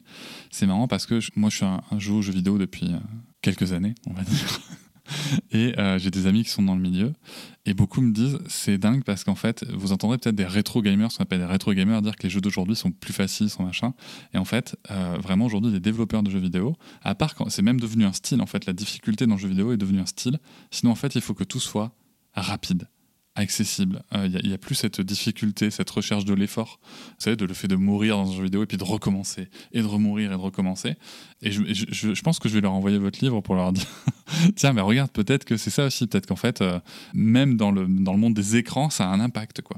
J'ouvre cette, cette réflexion. Euh, elle atterrira bien où elle voudra. Et j'espère qu'on pourra parler des recommandations pour les plus de 6 ans parce que j'interdis absolument pas aux 6-18 ans de jouer aux jeux vidéo de regarder un film en famille ou avec un copain. Hein. C'est prévu, c'est prévu de toute façon, vous n'avez pas le pouvoir d'interdire qui que ce soit. Non, mais surtout, il euh, n'y a aucun problème. Si c'est adapté à l'âge, si au niveau des, du temps c'est limité, il n'y a aucun problème. Là, là, on a parlé un petit peu donc, euh, des recommandations qu'on peut donner pour les parents d'enfants entre 0 et 6 ans. Donc je rappelle les quatre pas que vous avez, euh, que vous avez évoqués. Donc, pas le matin, pas pendant les repas, pas au coucher, pas au coucher, pas tout seul, et pas tout seul dans sa chambre. Et, euh, et, en effet, par contre, si jamais il y avait des, des troubles, on invite bien sûr toujours à consulter hein, pour détecter les troubles. N'allez surtout pas poser d'autodiagnostic vous-même. Vous êtes d'accord? Je suis d'accord et non, parce que le problème, c'est qu'il y a plein de médecins qui connaissent pas la surexposition aux écrans. D'accord. Et c'est pas de leur faute, ils n'ont pas été formés sur ce, ce nouveau, euh, ce, ce nouveau perturbateur environnemental. Il y, a- il y a un outil dans votre livre pour, euh, pour se poser les bonnes questions? Alors, il y a tous les. Oui, le, repérer une difficulté. euh, par exemple, si votre enfant ne comprend pas une consigne simple à deux ans, c'est pas normal. Donc, euh, un, en- un parent peut se dire bah, tiens, il est très agité. Puis d'ailleurs, quand il est sur l'écran, euh, euh, il joue plus avec les autres, il est très agité, il supporte pas la frustration, je peux arrêter les écrans. Mais rien n'empêche de consulter, bien sûr aussi, il faut consulter. Mais ce que je veux dire, c'est que il faut qu'on forme, on verra après, il faut qu'on forme tous les médecins sur ce phénomène. Tout à fait. Encore une fois, petite précision, si, si, si la consigne est comprise à deux ans et trois mois, ça va, hein, quand même, aussi Bah, à partir de 12-18 mois, un, un petit doit comprendre une consigne simple, va chercher tes chaussures, par exemple. Sinon, il faut s'inquiéter. D'accord, très bien. C'est bon à savoir. Donc ça, c'est pour les, les parents qui ont des, des enfants dans cette tranche d'âge-là. Maintenant, imaginons que mon enfant, il a 8 ans et euh, moi, je l'ai éduqué euh, aux écrans comme je l'ai été. Et donc, je vous écoute et je trouve que j'ai vraiment été un parent de merde. Qu'est-ce que vous auriez envie de me dire? Absolument pas. Vous n'êtes pas un parent de merde, puisque vous avez voulu faire plaisir à votre enfant, vous l'aimez très fort, et personne ne vous a dit que s'il y avait 5 heures de jeux vidéo par jour, ça pouvait donner peut-être les troubles de concentration, les troubles du langage, les troubles que, que, que votre enfant présente à l'école. Donc absolument pas. Moi, je vois des parents qui aiment leurs enfants, qui veulent bien faire et qui s'en veulent, qui s'en veulent. Il n'y a pas besoin de culpabiliser les parents, même quand je les déculpabilise, déculpabilise, ils se culpabilisent tout seuls. Non, non, il faut informer les parents. Les enfants surexposés ont des parents non informés ou mal informés, avec toutes ces, gens qui disent mais les écrans, euh, faut les initier tôt au monde des écrans, euh, euh, il faut jouer avec vos enfants. Il n'y a pas besoin d'inciter des enfants à jouer, puisque naturellement, si vous mettez un petit peu d'écran, ils vont tout de suite vous en vouloir de plus en plus. Donc il n'y a pas besoin de favoriser cette activité qui se favorise toute seule en elle-même. Et qui va se favoriser de toute façon socialement parlant. Voilà, il faut plutôt euh, éveiller les enfants à avoir du plaisir, à faire autre chose, jouer avec son copain, sortir faire du foot, faire un gâteau, euh, aller pêcher avec papy, euh, tout, tout ce qui va développer euh, la concentration, euh, la relation sociale, euh, la notion d'effort, le langage, etc. Et puis, on leur permet d'aller de- de- d'avoir des écrans, mais de façon très limitée, puisque euh, à partir, donc les études montrent hein, qu'au-delà de 6 ans, à partir de 30 minutes à 1 heure par jour, il peut y avoir des effets sur l'enfant. Donc, il faut limiter à 1 heure par jour. Mais comme il faut éviter les écrans tous les jours, parce qu'il va attendre l'écran, il va être pénible tant qu'il n'y a pas l'écran, il va vous mener la vie dure quand vous allez l'arrêter, moi je propose deux heures le mercredi, le samedi, le dimanche, pour un enfant euh, qui va bien. Ou un enfant qui va mal, euh, pour lequel on, on arrive à limiter. Mais je vois des enfants en consultation tellement accros. Ils ont 12 ans, c'est toute la journée. Je peux pas demander euh, deux heures mercredi, samedi, dimanche, c'est impossible. Donc je leur demande déjà une. euh, Enfin, je sais pas si on en vient déjà aux recommandations. On, on y est là, enfin là, là, du coup on, on est sur la tranche euh, au-dessus. Oui. Euh, et justement, c'était ma question, c'était que vous parlez de, cette, de ces enfants de 6 à 18 ans, Oui. que vous appelez euh, génération écran, donc vous avez des recommandations pour eux aussi. Alors voilà, on peut passer aux recommandations des Allez-y. 6-18 ans. Donc en fonction, je me base sur les études scientifiques, puisque si quelqu'un vous dit il n'y a pas d'études sur les écrans, c'est pas, c'est faux. Il suffit d'aller sur le moteur de recherche, sur les études euh, qui s'appellent PubMed. Vous mettez euh, des mots en anglais parce que toutes les études sont en anglais. Par exemple, Children, Screen Time, et vous avez plus de 5700 études internationales qui montrent quasiment toutes un lien défavorable entre surexposition aux écrans, je parle bien de surexposition aux écrans, euh, et troubles chez l'enfant. Il faut éviter qu'il y ait de l'écran tous les jours. Parce que c'est très addictif, il va pas que laisser de voir, les parents me racontent ça. hein. Il peut s'intéresser à rien parce qu'il y a l'écran qui arrive. Euh, S'il sait que le lundi il n'y a pas écran parce qu'il y a école, bah, il va se tourner vers les jouets que vous aviez rangés parce qu'il en voulait plus. Venir un petit peu voir ce que vous êtes en train de faire, se reconnecter aux membres de la famille et, au monde réel. Donc moi je préconise deux heures le mercredi, deux heures le samedi, deux heures le dimanche. Il peut jouer aux jeux vidéo avec son cousin, du moment que le jeu est adapté à son âge. On voit trop d'enfants qui jouent à GT à 8 ans, qui regardent Squid Game à 5 ans, euh, qui regardent euh, Annabelle, des conseillers moins de 12 ans à 6 ans. J'ai plein d'exemples. Pour les jeux vidéo, je rappelle, alors ça aura déjà été rappelé dans un épisode euh, avec euh, Eric Greff qui justement s'interroge sur, euh, sur sa fille et les écrans. Je rappelle que pour les jeux vidéo, il y a une norme qui s'appelle la norme PEGI qui permet d'avoir les âges des écrans. Ça, voilà, ça, va, va y avoir différents jeux. Euh, moi, en tant, quand je travaillais donc à la Fnac, euh, j'ai vu, hein, j'ai vu des enfants de 8 ans jouer à GTA V, euh, par exemple, qui est un jeu interdit au moins de 18 ans. Alors c'est jamais interdit, c'est déconseillé. C'est déconseillé, tout à fait, au moins 18 ans, en effet, tout à fait, c'est vraiment important de le préciser. Vous regardez les normes PEGI, et s'il n'y a pas de normes, vous jouez aux jeux de vidéo de votre, votre enfant, Et si vous voyez que euh, vous n'avez pas envie que votre enfant joue à ça parce qu'il y a des scènes de meurtre, de torture, de viol, de tout ce que vous voulez, de tuerie, eh ben vous, vous pensez que c'est pas adapté à votre enfant, ben vous le faites pas jouer. Il y a plein de jeux vidéo adaptés aux jeux de vos enfants. Donc ça c'est vraiment très important. Les écrans c'est pas non, c'est permis, mais à certains moments, à certaines heures, et le contenu doit être adapté. Vraiment c'est très important. Donc deux heures mercredi, samedi, dimanche, moi c'est ce que je recommande, mais on peut faire autrement du moment que c'est une heure maximum. euh, On peut faire jour. moins aussi. On peut faire moins. Euh, les enfants qui n'auront pas d'écran vont très bien se développer. hein. Il n'y a aucune étude qui a montré que ceux qui n'avaient pas d'écran, ils se, ils se dé- se savaient pas développaient mal. voilà. Euh, et puis après, par contre, il y a beaucoup d'études qui montrent que quand il y a trop d'écran, il y a des impacts. Peut-être pas pour tous les enfants, mais pour certains enfants. Donc oui, on peut avoir des écrans du moment qu'il y a des règles. Et moi, j'invite toutes les familles à faire chez eux une charte pour écran. Donc, vous prenez un papier, un crayon, vous permettez par exemple à votre enfant de jouer deux heures le mercredi avec son meilleur copain à FIFA. Le samedi soir, il y a un film en famille dont on vérifie l'âge pour l'enfant, euh, etc. Le dimanche après-midi, peut faire telle chose. Et vous écrivez cette charte, vous la faites avec vos enfants, vous l'écrivez et vous l'accrochez dans la cuisine et dans le salon. C'est très important parce qu'ils vont comme c'est comme une drogue, hein, c'est addictif, ils vont vous tanner tout le temps, tout le temps, tout le temps. Ils mettent vos nerfs à rude épreuve. Ils s'énervent. Il y a vraiment, les parents me disent, on c'est un combat. L'ambiance familiale est, détériorée, on n'en peut plus. Donc ça permet de cadrer les écrans, de les laisser à leur place, à leur juste place, et de retrouver euh, sérénité euh, dans votre famille. Donc ça, c'est très important. Euh, avant de passer aux, deux derniers points que je voulais aborder, juste en termes de recommandations, on va, revenir dans la catégorie peut-être euh, 0-6 ans si vous permettez. Je pense à d'autres situations comme par exemple les longs trajets en voiture. Alors moi, je vois, hein, donc j'habite à Bordeaux, quand, quand je me déplace en centre-ville, je vois régulièrement des enfants clairement de, de- de moins de deux ans qui sont dans une poussette avec un, avec un portable dans les mains. Qu'est-ce qu'on peut dire à ces parents ou alors aux parents qui vont dire écoutez, là, nous on a, un temps de- on a trois heures de temps de trajet, le gamin ou 30 minutes, euh, il pleure, on n'en peut plus. euh, je suppose que c'est des cas que vous avez déjà rencontrés. Alors, c'est très intéressant parce qu'on me sollicite aussi, on me pose des questions Ah. comme ça. Alors, c'est comme le tabac. C'est la répétition de l'exposition et l'exposition qui se répète tous les jours qui est dangereuse. C'est-à-dire qu'il vaut mieux une journée avec trois heures d'écran qu'une heure tous les jours. C'est intéressant ça. C'est-à-dire que par exemple, moi, moi je pars en vacances au mois d'août, là, on enregistre le 29 juillet, je précise. Euh, je pars en vacances au mois d'août, imaginons que euh, voilà, vraiment, euh, il y a un temps de trajet qui est, on sait qu'il va être compliqué, on n'arrive pas à faire, on sait- on n'a pas trouvé de, de temps de pause pour, pour, pour le segmenter, voilà, on a, nos stratégies habituelles ne, sont pas disponibles. Euh, si je dis à ma fille, bah, écoute, très bien, mais tu vas, tu vas, tu vas peut-être te taper une heure d'écran pendant ce trajet, ça va, tant que c'est exceptionnel, Mais bien sûr. ça va. Mais tout ce qui est exceptionnel avec les écrans, ça pose dire. aucun problème, sauf si c'est euh, un contenu très dangereux, euh, Oui, oui. violence et pornographie, même une fois, c'est dangereux. Mais sinon, c'est absolu. Quand c'est exceptionnel, il n'y a pas de problème. Vous disiez tout à l'heure votre petite fille qui s'était fait mal au dos. Ah bah, il n'y a pas de problème si elle est là vraiment, elle a une petite euh, compensation. Bon, voilà. Évidemment, on essaie de donner des bonnes habitudes. Si à chaque fois qu'il y a un trajet de voiture, il y a de l'écran, ça se répète, c'est tous les jours pour aller à l'école. J'en ai des comme ça. En plus, c'est le matin avant l'école, donc là, c'est péjoratif.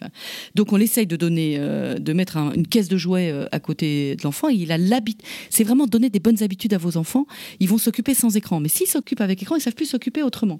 Après, si une fois il y a un long trajet euh, particulièrement long, bah, là il a 4 heures d'écran, peu importe. Et j'ai une maman une fois qui m'a dit on va au Maroc, il y a 6 heures d'avion, est-ce qu'on peut utiliser les écrans? J'ai dit, écoutez, dans l'avion, c'est quand même particulièrement difficile. C'est au bout d'un moment, il y a de l'écran, même il y a 6 heures d'écran. C'est pas grave. Et quand vous arrivez au Maroc, il voit sa grand-mère, il voit ses cousins, il va à la plage, il joue au ballon pendant un mois, il n'y a pas d'écran. Et vous lui expliquez, c'est exceptionnel, c'est bon dans l'avion, parce que tu peux pas bouger, c'est très dur, mais quand on arrive, il y aura plus d'écran et tu vas faire ci, et tu vas faire ça, et regarde, ça va être génial, et ben l'enfant, il a tout gagné, vous aussi. Vous savez que, anecdote personnelle, on a fait un voyage avec notre fille aux États-Unis euh, quand ma compagne s'est formée à un, un domaine d'activité. Euh, on a fait un voyage aux États-Unis, il y avait 11 heures d'avion. Et comme elle avait moins de 3 ans, même moins de 2 ans, nous on a vraiment fait zéro écran de 0 à 2 ans. Et du coup, on Bravo, c'est dur. on s'était- ouais, franchement, par contre, on a passé un voyage horrible. Très clairement. Très clairement. Moi, je suis content. Enfin, franchement, très sincèrement, je suis aussi content de savoir que vous-même, vous, vous- on aurait très bien pu se dire, allez, on va peut-être se faire un ou deux dessins animés le temps que papa et maman essaient de dormir. Bien sûr. Et, euh, et, et voilà, et ça aurait été chouette, quoi. Donc, euh, c'est important aussi, je pense, que les parents entendent ça. Mais bien sûr, ça me rappelle d'ailleurs ce qu'on a dit avec euh, Junier dans l'épisode sur le cadre de l'éducation euh, positive, le cadre non violent. On va dire que c'est le fonctionnement global qu'il faut prendre en compte et il y a des exceptions. Exactement. Et l'enfant sait gérer les exceptions aussi. Exactement. Et puis le- l'enfant il comprend très vite, on l'a dit, à partir de 12 mois, il comprend déjà beaucoup de choses. Donc on l'explique, voilà, il y a un long trajet, c'est pas facile, tu pourras regarder euh, même autant d'écrans que tu veux. Par contre, quand on arrive, alors là, tu vas pouvoir jouer, sortir, courir, voir tes cousins. voilà. Alors, je précise aussi que selon l'âge de l'enfant, parce que moi, enfin, moi, je connais ma fille, et euh, il peut y avoir, à partir d'un certain âge, il peut aussi y avoir des stratégies qui sont mises en place. Par exemple, ma fille, je suis sûr que si je lui explique ça, à un moment où elle aura envie de voir l'écran, genre un trajet de 10 minutes, elle me dira c'est trop long, papa. C'est possible, ça peut arriver. Alors essayez d'avoir vos propres jugements et vos propres Bien règles, sûr. parce qu'évidemment l'enfant, lui, c'est son rôle, il va toujours vouloir plus, hein, bien ça. sûr. Donc euh, il y a des fois, il peut y avoir des exceptions, mais 10 minutes, pour moi, c'est pas long. Non, On est bien d'accord, on, parle d'un d'accord. trajet en avion, on peut pas bouger de plusieurs heures. On est bien d'accord. Nous avons évoqué les risques, les situations rencontrées dans notre expérience et les recommandations aux parents. On ne peut pas ignorer non plus euh, que dire simplement euh, aux parents il faut faire comme si. Alors, on n'a pas utilisé le il faut, donc il faudrait faire comme si ou comme ça. C'est dans certains cas et notamment dans certaines classes sociales oublier la réalité de milliers de familles. Il y a des familles euh, qui vont être un petit peu plus aisées, qui vont avoir le temps euh, de rester avec les, avec les enfants, le temps d'accompagner les enfants, mais c'est pas le cas dans toutes les classes sociales, très clairement, soyons clairs. Aussi, je pense aux parents solos, par exemple, euh, qui, pourront avoir, qui pourront avoir une difficulté supplémentaire. Les parents qui vivent dans des petits logements, Aussi, tout à fait. c'est beaucoup plus difficile, qui ont moins de moyens pour partir en vacances, qui sont seuls. Bien sûr, oui. Les pouvoirs publics ont forcément un rôle à jouer, que ce soit dans la prévention, la législation et le soutien à la parentalité. Les familles seules ne peuvent pas porter la responsabilité d'une société et d'un usage qui évolue surtout si vite. Quelles sont vos recommandations, vous, pour, pour les pouvoirs publics Alors, qui sont dans votre je J'entends beaucoup dire, oui, exactement. J'ai fait des recommandations que j'ai données au ministère de la Santé. Je- J'entends beaucoup dire, euh, c'est pas les écrans le problème, c'est la faute des parents. Qui dit ça? Ah bah beaucoup de gens, euh, ce sont les mêmes qui nous attaquent ou des gens euh, qui travaillent indirectement avec les lobbies du numérique. Les lobbies du numérique sont très puissants et vont pas directement donner des messages rassuristes. J'aime bien utiliser ce terme parce qu'on me dit que je suis alarmiste, mais moi j'entends des rassuristes qui sont loin de la réalité. On dit beaucoup, c'est pas l'écran le problème, c'est l'usage de l'écran, donc c'est le parent qui en fait l'usage et on met la faute sur le parent, mais absolument pas quand vous êtes parent solo, quand vous commencez tôt, vous finissez tard, quand vous avez plusieurs enfants, si vous avez un grand-père handicapé dont vous devez vous occuper, c'est pas de la faute euh, des parents du tout. Et puis en plus, on les a pas informés. Donc il faut absolument développer, encore ça débute, hein, développer le soutien à la parentalité, mettre des moyens humains et financiers dessus pour aider toutes les familles qui en ont besoin. D'abord, toutes les familles en ont besoin, mais peut-être encore plus les parents solos, les parents avec des fragilités, que ce soit médicales ou sociales, les petits logements, etc. Des familles qui ont plusieurs enfants en bas âge. C'est vraiment euh, très important. Et les familles qui se retrouvent avec des enfants surexposés, là, elles ont besoin d'aide, notamment pendant la période de sevrage. Parce qu'on a des enfants qui se tapent la tête au sol quand on arrête l'écran, parce que vraiment, ça a les mêmes effets qu'une drogue sans substance sur l'enfant. Il faut légiférer et développer le soutien à la parentalité. Par exemple, il faut dire que les écrans sont interdits avant 2-3 ans. Ça n'empêchera pas un parent de, mettre le- de donner le smartphone à son enfant, mais ça passera un message fort. Au lieu de trouver partout des jouets avec écran pour les 6 mois, euh, 18 mois, il y aura un message fort. Après, chacun fait comme il veut. De la même manière qu'on a mis sur les paquets tabac fumé tu. Exactement, vous empêchez pas les gens de fumer, mais il y a un message fort qui est passé. Voilà, il faut passer le message. Les parents, combien me disent, mais je savais pas. Oh, mais qu'est-ce que j'ai fait? Mais je pensais que j'allais le développer l'intelligence. Il, comptait jusqu'à 50 en trois langues. J'étais persuadée, mais qu'est-ce que j'ai fait? Donc on passe des, mauvaises informations aux parents et ils se retrouvent complètement euh, piégés. Donc oui, moi je suis complètement pour, euh, pour légiférer. Et en termes de soutien à la, à la parentalité aussi. Alors ça, c'est vrai qu'aujourd'hui en France, euh, la parentalité, elle est quand même euh, culturellement, pas qu'en France, hein, cela dit, mais elle est quand même culturellement, on est, on est passé d'une parentalité euh, qui se veut dans l'espèce quand même très, très communautaire à une parentalité très isolée. Est-ce que vous rejoignez? Est-ce que vous pensez que même sur les écrans, ce qu'on peut entendre, c'est-à-dire de créer des communautés de parents pour créer un petit peu le village, de l'entraide entre ses pairs, est-ce que c'est quelque chose qui pourrait aussi aider au niveau des écrans? Mais évidemment, il y a un proverbe africain qui dit il faut tout un village pour élever un enfant. Tout Euh, les mamans se trouvaient avant très épaulées, avec une communauté familiale, euh, de village, euh, d'amis. Les enfants étaient stimulés par les autres parce qu'ils n'avaient pas que leur maman peut-être fatiguée, débordée, mais il y avait tous les petits copains. C'est le cas notamment en Afrique. hein. On a inventé un nouveau concept dans les pays riches notamment. C'est la maman toute seule avec trois enfants en bas âge au sixième étage dans un petit appartement. Comment voulez-vous qu'elle s'en sorte? C'est absolument pas sa faute, c'est impossible. Donc il faut absolument euh, soutenir les parents et notamment les mamans solo. C'est plus les mamans qui sont solo, mais les Je vous parents remercie solo. de le préciser. C'est aussi euh, les papas solo. C'est vraiment mais capital. Et on est en train, c'est l'é- c'est l'émergence. On en tient. Il y a, il y a tout un travail euh, commission là qui s'est mis en place au niveau de la direction générale de la cohésion sociale, je crois, sur la, la parentalité avec un groupe de travail Il y avait les 1000 premiers dirigé jours. par Anne Reynaud. Les 1000 premiers Et jours, c'est l'enfant. commission Et il y a par nouvelle, voilà. Donc là, il faut mettre le paquet sur la parentalité, et c'est notamment le travail de la PMI, puisque je travaille en protection maternelle infantile, où on est vraiment des professionnels de soutien à la parentalité, avec beaucoup de professionnels. Et donc, il faut donner les moyens à la PMI. On manque de médecins, on manque de pères, on manque de tout. Et on est vraiment euh, aux premières places hein, pour soutenir ces familles. Et on, on sent combien elles en ont de plus en plus besoin. Et ces familles africaines, dont la culture de village, qui sont nées dans des cultures de village où tout le monde entraidait tout le monde, elles avaient du soutien, elles n'étaient jamais seules, qui se retrouvent dans ces appartements euh, ou la rue, c'est le danger, ou l'extérieur, ça fait peur. Et finalement, elles sont rassurées euh, quand l'enfant est devant l'écran, alors que c'est le contraire. Il vaut mieux que l'enfant sorte dehors plutôt qu'il soit devant l'écran. Et donc, euh, c'est double peine pour ces familles. Pas que africaines, hein, je précise. Alors, je dis ça parce que elles, elles sont particulièrement, euh, il y a 20-30 ans, dans une culture où, où les gens, euh, la famille, c'est le, c'est aussi euh, le voisin, l'oncle, c'est aussi le, voilà, elles, elles, elles vivent beaucoup en communauté.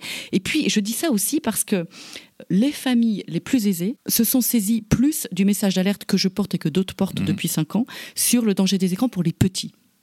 Et les familles euh, qui ont moins accès à ces messages, qui parlent peut-être pas très bien la langue, vont utiliser encore plus ces écrans que les autres, parce qu'elles se disent que elles, elles n'ont pas peut-être pas fait d'études, etc. Elles vont pas pouvoir apporter autant à leur enfant que d'autres familles françaises. Et donc elles se disent, avec la tablette, je vais lui donner le meilleur outil éducatif, puisque c'est vendu comme ça, le meilleur outil éducatif? Et je dis ça volontairement. C'est ce que vous avez rencontré dans votre C'est ce que j'ai rencontré. Les familles immigrantes sont, pensent encore plus que les écrans vont apporter quelque chose de bien à l'enfant, alors qu'on sait que non pour un tout Ouais, petit. hein, bien sûr, il peut en avoir un petit peu, mais attention, c'est pas de ça dont il a besoin quand il est petit. Et donc c'est double peine pour ces familles. C'est pour ça que je le dis. Alors qu'on sait que, puisque vous parlez de la langue, je- j'en profite pour placer un petit message, euh, alors qu'on sait très bien aujourd'hui que euh, ce qui compte, c'est de parler la langue maternelle. Même si c'est pas le français, c'est maîtriser sa langue maternelle va permettre de mieux acquérir d'autres langues. Si le français n'est pas la langue maternelle, ça permettra de mieux parler français. Alors ça, c'est très important. Et les enseignants sont pas assez formés là-dessus. Je vois encore beaucoup de parents, même de directrices d'école maternelle hein, avec qui je travaille, qui me disent bon bah ils parlent pas parce que les parents parlent pas français à la maison. Mais ça C'est ça c'est vraiment extrêmement euh, péjoratif, négatif et dangereux. Il faut absolument que vous parliez votre langue maternelle. Dans votre langue maternelle, d'abord vous allez parler beaucoup plus et des phrases beaucoup plus construites puisque c'est votre langue que vous maîtrisez bien. Vous allez passer toute votre affection, tout votre amour, toute votre histoire. Votre langue, elle est chargée de votre histoire personnelle. Et votre enfant va développer donc son intelligence et sa langue. Et quand il arrivera à l'école et qu'il y aura d'autres, euh, des petits Français et une institutrice qui parle français, il va très vite switcher de sa langue maternelle. Il aura construit des phrases, sa pensée, une logique. Il va très vite switcher au français. Donc il n'y a aucun problème. Et je passe mon temps à dire aux parents surtout ne parlez pas français, parce qu'en plus, souvent, elle baragouine de trois phrases. Euh, parlez votre langue maternelle. Quand un des deux parents parle très bien français, je dis, bah, allez-y, vous pouvez parler français. Et puis vous, madame, c'est souvent la maman, mais des fois, ça peut être le papa, ben, vous parlez votre langue maternelle. C'est une richesse infinie. Euh, L'enfant sera bilingue. Il va extrêmement stimuler son cerveau. J'en reviens au langage dont on n'a pas beaucoup parlé. Oui. Aucun enfant ne peut apprendre à parler avec un écran, que ce soit du français, de l'américain euh, ou de l'allemand. L'enfant ne peut apprendre à parler que quand un humain face à face lui parle. Il y a une étude très intéressante américaine de 2005 que j'aimerais citer. Ils ont pris 42 enfants de 2 ans. Euh, 21 enfants regardent à travers une fenêtre une dame qui explique qu'elle cache un doudou sous un canapé. Et 21 autres enfants du même âge, de 2 ans, regardent exactement la même scène, une dame qui explique qu'elle cache un doudou sous un canapé, à travers un écran de même taille que la fenêtre. Ils font rentrer tous les enfants dans la pièce et on leur demande de rechercher le doudou. Tous les enfants qui ont regardé la scène à travers une fenêtre retrouvent le doudou. Et seulement la moitié des enfants qui l'ont vu à travers une fenêtre, à travers un écran. Tout ce qui se passe à travers un écran, même si c'est la même scène, ne prend pas sens pour l'enfant. Et c'est ce qu'on appelle le déficit vidéo, le déficit de transfert. C'est pour ça que rien n'est plus riche pour l'enfant que de vivre, de parler, d'entendre un vrai humain qui lui parle et d'être dans le monde réel, plutôt que de voir quelque chose à travers un écran. Ça ne prend pas sens. L'enfant est imprégné de sons et de phrases qu'il ne peut pas traiter psychiquement. C'est très important que les parents comprennent ça. Avant de passer au dernier point, euh, j'ai une question qui m'est venue pendant que vous parliez de, des situations des familles, notamment des familles qui ont plusieurs enfants dans un espace exigu, euh, que vous évoquiez tout à l'heure euh, par rapport au, au sujet social. Très concrètement, donc cas pratique, euh, j'ai un enfant de 8 ans et un enfant de 3 ans. Comment je fais pour gérer euh, ce sujet aux écrans? Alors peut-être qu'à ce moment-là, euh, du coup, on n'est plus sur du 0-6 ans, donc peut-être que les 4 pas ne s'appliquent pas à tous en tout cas. Peut-être que le 8 ans peut regarder seul dans sa chambre avec un contrôle parental. Qu'est-ce que vous, qu'est-ce que vous préconisez? Je suppose que c'est des cas que vous connaissez aussi. Alors, on me pose tout le temps la question, et j'ai les cas tout le temps. Parce que moi les, moi, les parents, quand on parle d'écran, ils me disent Non, mais quand t'en as qu'un, c'est facile. À partir du moment où il y en a le deuxième, une fois que t'as autorisé à l'autre, c'est bon, le deuxième, il est foutu. Alors, ils ont raison, c'est pas facile.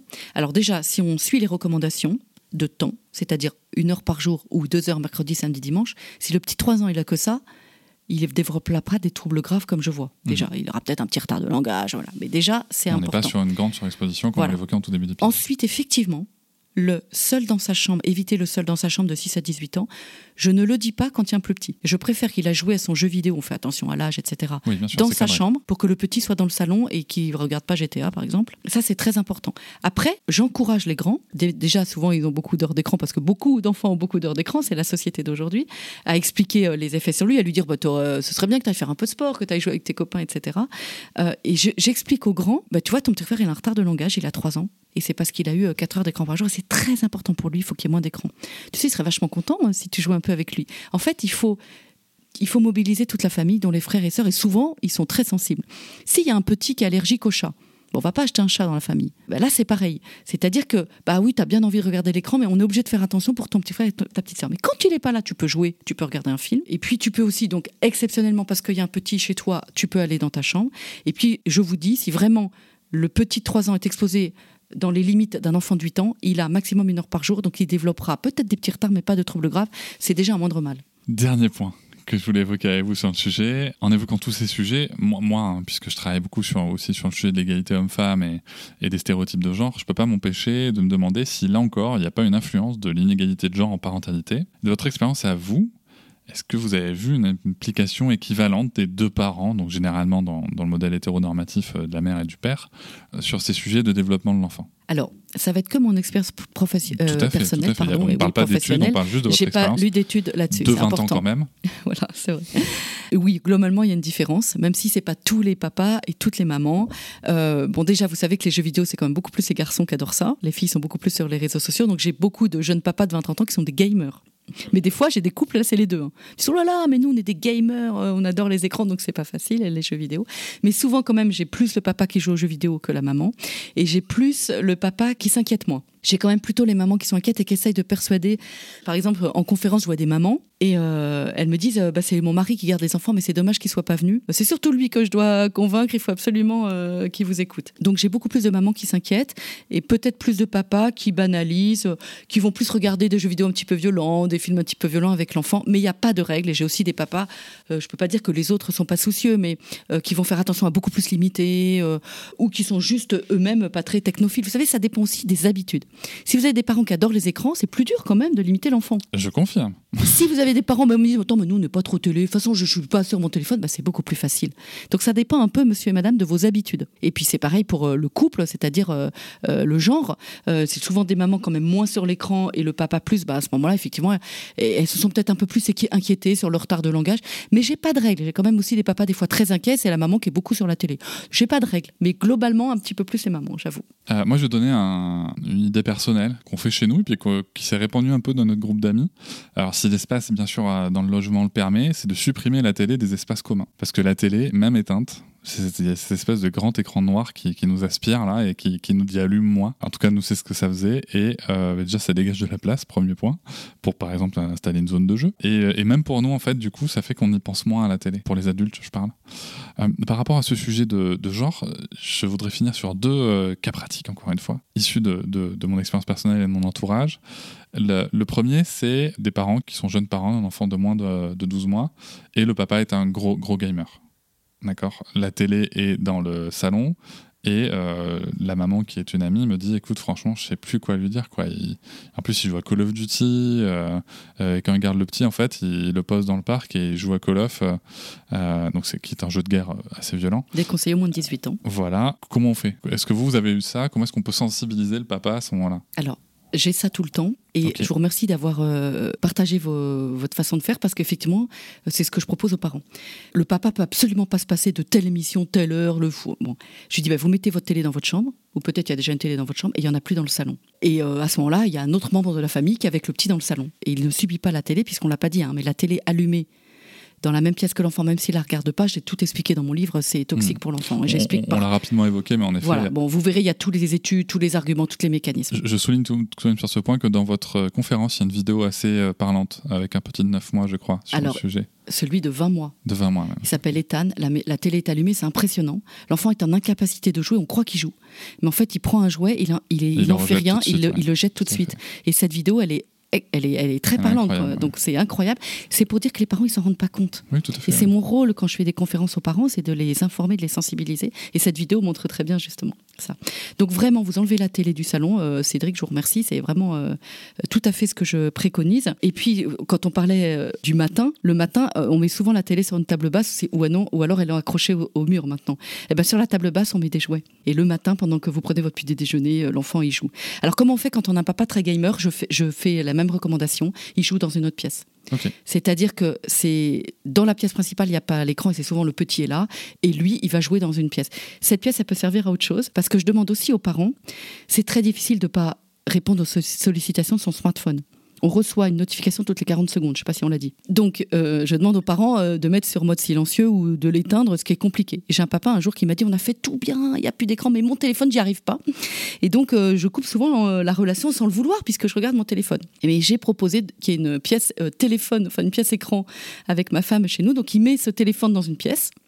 Et de temps en temps, il y va parce qu'il peut pas s'en empêcher. C'est plus fort que lui, c'est comme une drogue. Et il va consulter l'actualité. Donc, il consulte l'actualité, l'enfant reste avec la maman. Et il revient après, et il est complètement présent. Il faut, quand on est avec son enfant, être complètement disponible, 100% connecté.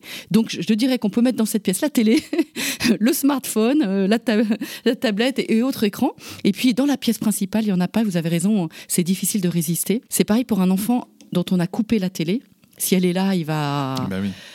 faire des crises, donc les parents l'enlèvent, mettent une couverture dessus. Enfin, il y a plein de subterfuges, mais c'est mieux que hum, quand on veut euh, éviter de tomber dans euh, de résister à, l'outil euh, qu'on adore, bah, il faut effectivement mieux qu'il soit pas à disposition. Et euh, dernier cas pratique, là encore, c'est une amie, euh, une amie qui est, qui est entrepreneuse. Euh, Le papa euh, travaille des salariés. euh, voilà, on, est dans un schéma classique de parentalité.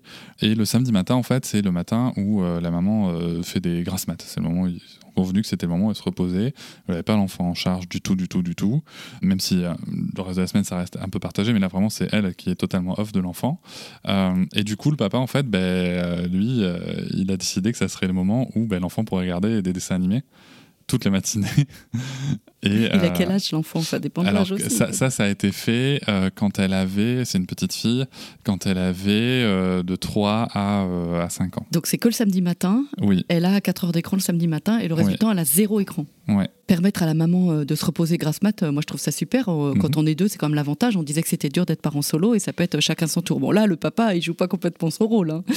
il délègue un petit peu à l'écran. c'est ça, c'est- C'est-à-dire que, que la question que j'allais vous poser, c'est peut-être si vous avez des, des tips, dans- des conseils dans votre expérience, c'est que oui, on est d'accord que sur le temps d'exposition à la semaine, par exemple, on, est sur quelque chose qui est acceptable, tout à fait. Mais en fait, elle, ce qui lui posait problème, c'était surtout de dire, euh, du coup, en fait, à cause de l'écran et de la facilité que lui donne l'écran à s'occuper de son enfant, entre guillemets, ben, déjà, un, il crame ses cartouches à elle de temps d'écran dans, dans la semaine. Et deux, du coup, en fait, il n'y a pas de relation qui se fait. Est-ce que c'est quelque chose que vous rencontrez chez d'autres papas aussi? Oui, mais je rencontre chez plein de monde. 4 heures d'écran par jour, c'est 4 ans ratés d'expérience, euh, d'exploration du monde, de découverte du monde, d'échange avec son papa, et c'est bien dommage. Et puis pareil, si c'est assez tôt qu'elle commence les écrans, cette petite fille, Mhm. le samedi matin, elle va se lever, comme on disait, de plus en plus tôt pour la voir. C'est Mhm. le cercle vicieux.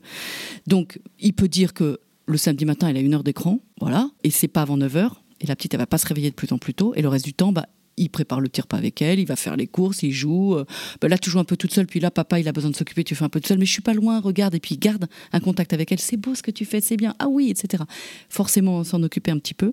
Voilà, et puis il faut expliquer peut-être que les écrans le matin, euh, c'est pas très bon pour la concentration pour toute la journée. Voilà, mais je pense qu'il faut pas laisser les parents démunis. Les écrans, c'est tellement facile. Comment on peut leur en vouloir de pas les utiliser? Donc, trouver d'autres choses à faire. Alors moi, ce que je fais en consultation pour tous les âges, 0-18 ans, quand l'enfant est grand, je lui demande, tu me fais la liste de tout ce que tu aimes faire qui n'est pas de l'écran. Parce qu'il fait que ça. Quand je vois des consultations, ils font que ça. Et quand ils sont plus petits, je demande aux parents, faites-moi la liste de tout ce qu'ils pourraient faire. Donc ça peut être un petit, je sais pas, peut-être à modeler, euh, sortir, euh, m'aider à faire telle chose, etc. Puis le plus grand, c'est jouer avec un copain. Enfin, voilà. Et euh, il va y avoir des temps, euh, on va diminuer le temps d'écran. Mais voyez, toute la liste que vous avez faite là, vous allez découper. Sur un petit bout de papier, il y aura une idée. Vous mettez ça dans une boîte et en fait, vous ne trouvez pas les idées, mais vous allez les trouver dans cette boîte euh, auxquelles vous allez réfléchir en amont. Et à ce moment-là, vous trouvez plein de petites choses à faire. Ça peut être de pâte à modeler. Là, on va faire, je sais pas.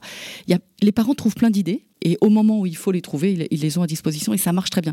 Encore une fois, c'est une question d'habitude. Si cette petite fille a 4 heures d'écran tous les samedis matins et qu'on lui supprime, elle va râler, elle va hurler. Mais petit à petit, on lui donne d'autres choses à faire. Elle va prendre plaisir, lui donner le goût du plaisir d'autre chose, lui donner l'habitude de se faire plaisir avec autre chose et petit à petit de limiter l'écran. Et elle sera très heureuse. Mais ce changement d'habitude est difficile. Comme tout changement d'habitude, j'ai envie de dire. Et après, les enfants vont très bien. Et les parents, me- vraiment, je revois les parents, j'essaye hein, à long terme, et ils me disent, mais ça a changé complètement notre vie. On se passe finalement de la télé, on est heureux, on fait beaucoup plus de choses en famille, on se parle plus, on est beaucoup plus en contact. Les enfants sont beaucoup plus calmes, dorment mieux. Vraiment, on a des, des retours très positifs. Donc n'ayez pas peur. Merci beaucoup, euh, docteur Ducanda, pour euh, toutes ces explications. Ça nous a fait un, bel épisode qui n'est pourtant euh, pas si exhaustif que ça par rapport à l'ensemble des choses qu'on pourrait dire sur le sujet. Je recommande de lire votre livre. Je voudrais juste rajouter par rapport au côté soutien à la parentalité. On a parlé des PMI, on a parlé des PUR. euh, il y a aussi les LAEP, hein, les lieux d'accueil enfants-parents qui existent. À ce jour, au moment où je vous parle, l'application des 1000 premiers jours permet de les géolocaliser autour de vous si vous le souhaitez. Sinon, une recherche internet vous permettra de le faire. Euh, N'hésitez pas à vous diriger vers ces lieux euh, d'accueil. euh, voilà, il y aura du conseil, il y aura en tout cas au moins de la relation humaine et du soutien, Alors, on a oublié quelque chose de très très très important. Sortez tous les jours avec votre enfant Ouais. dehors. même, même quand il fait moche. Même quand il fait moche. Exactement. C'est très intéressant de découvrir la pluie, euh, le vent, euh, la neige. euh, on sort un peu moins longtemps, mais on sort. Au moment où on diminue le temps d'écran, on tourne un peu en rond, il réclame, il réclame, mais sortez dehors. Et ça participe beaucoup au développement du cerveau et au développement du corps entier de l'enfant et de toutes ses compétences. Très intéressant. Sortez dehors tous les jours. Moi, je vous rejoins totalement là-dessus. Et petit tips de parents aussi, sortez avec des fringues dont vous fichez royalement, notamment quand il pleut. Mais c'est ça en fait, c'est que, comme vous le soulignez, c'est que l'enfant, il va pouvoir explorer, il va pouvoir se tâcher, il va pouvoir sentir la boue, euh, voir faire des splashs. euh, Quand, là, je Sauter dans les mais flaques d'eau, euh, Voilà, toucher la et, et mousse, c'est la pas grave et, et on s'en fiche. Et puis du coup, ça permet aussi derrière de prendre une petite douche ensemble et tout ça, c'est du temps de relation aussi derrière. Exactement. C'est tous euh, ces petits moments de la vie quotidienne qui vont éveiller et éduquer euh, et apporter euh, plein de compétences à votre enfant. Il n'y a pas besoin de lui apprendre, entre guillemets. Je vois des parents euh, passer du temps à apprendre l'alphabet, les chiffres. L'enfant, il se développe parce qu'il passe du temps avec vous dans la vraie vie. C'est ces temps partagés, il n'y a, y a pas mieux. Pour finir, une dernière anec- anecdote personnelle, ce matin même, justement après la crise du doigt, la fameuse crise du doigt, il s'est mis à pleuvoir et on était content qu'il pleuve. Et moi, en plus, comme j'étais toujours très fatigué, moi le bruit de la pluie, ça me ça, ça m'endort un peu, ça m'apaise et ça m'endort. C'est ce qu'on appelle les bruits blancs. Voilà, et du coup, euh, j'ai invité ma fille à faire comment en fait? C'est-à-dire qu'on s'est allongés tous les deux sur le canapé avec la, la fenêtre ouverte et on a écouté le bruit de la pluie. Et elle m'a dit Mais qu'est-ce que tu fais euh, quand tu écoutes la pluie? Je lui ai dit Bah écoute, j'imagine la goutte d'eau qui est dans son nuage et puis qui tombe et puis qui voit, euh, qui se rapproche petit à petit de notre ville, de notre maison, puis qui va tomber par terre. Et d'elle-même derrière, parce qu'on a vu le cycle de la pluie, elle me dit Ah, et puis après derrière, elle va nourrir les plantes, machin, et puis à la fin finit dans la mer, et puis après retourne dans le ciel. Et en fait, ça peut être aussi ça en fait. Et ça, ça fait euh, 5-10 minutes d'occuper. euh, moi, je me suis reposé, elle, elle, elle a imaginé plein de choses et, euh, et c'est plutôt chouette. Apprendre à ne rien faire et à s'ennuyer, vous en avez parlé, c'est C'est capital. important. Euh, c'est des moments où le cerveau se met en mode par défaut et se met à créer énormément de connexions cérébrales. C'est très important pour l'enfant des fois qu'il ne soit pas stimulé, qu'il fasse rien. c'est, il va peut-être, il va être attentif à des choses de la apaisantes, apaisantes, la nature, la- le bruit de la pluie, c'est important. Savoir ne rien faire, se reposer. Être calme, après il va pouvoir se concentrer. Enfin, tout ça c'est vraiment très très positif. Et on est dans une société où il faut tout le temps stimuler l'enfant, lui procurer des choses. Alors ne rien faire, écouter la pluie, c'est très très riche pour lui, très intéressant. Et pas que pour l'enfant, j'ai envie de dire. Et en plus, pas que pour, l'enfant. Et puis là, vous partagez un moment euh, privilégié avec votre petite fille. Merci beaucoup, docteur Ducanda. Merci à vous. Je vous remercie de m'avoir écouté. Je vous invite à vous abonner au podcast sur votre plateforme préférée et à me retrouver sur Instagram, TikTok, Facebook et sur le blog papatriarca.fr. À bientôt.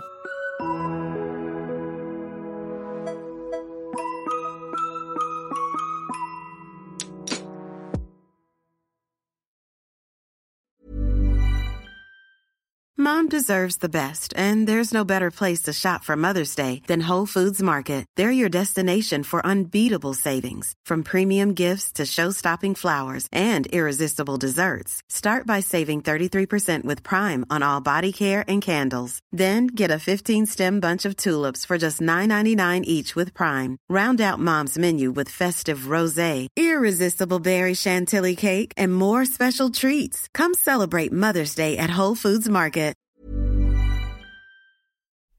Hop, c'est encore moins. Si tu veux soutenir le podcast, tu peux aussi t'abonner à Papatriarca Plus et découvrir chaque semaine un épisode bonus en plus des 60 déjà disponibles. À découvrir sur tes applis de podcast comme Pocketcast, Castbox ou encore Apple Podcast. À très vite.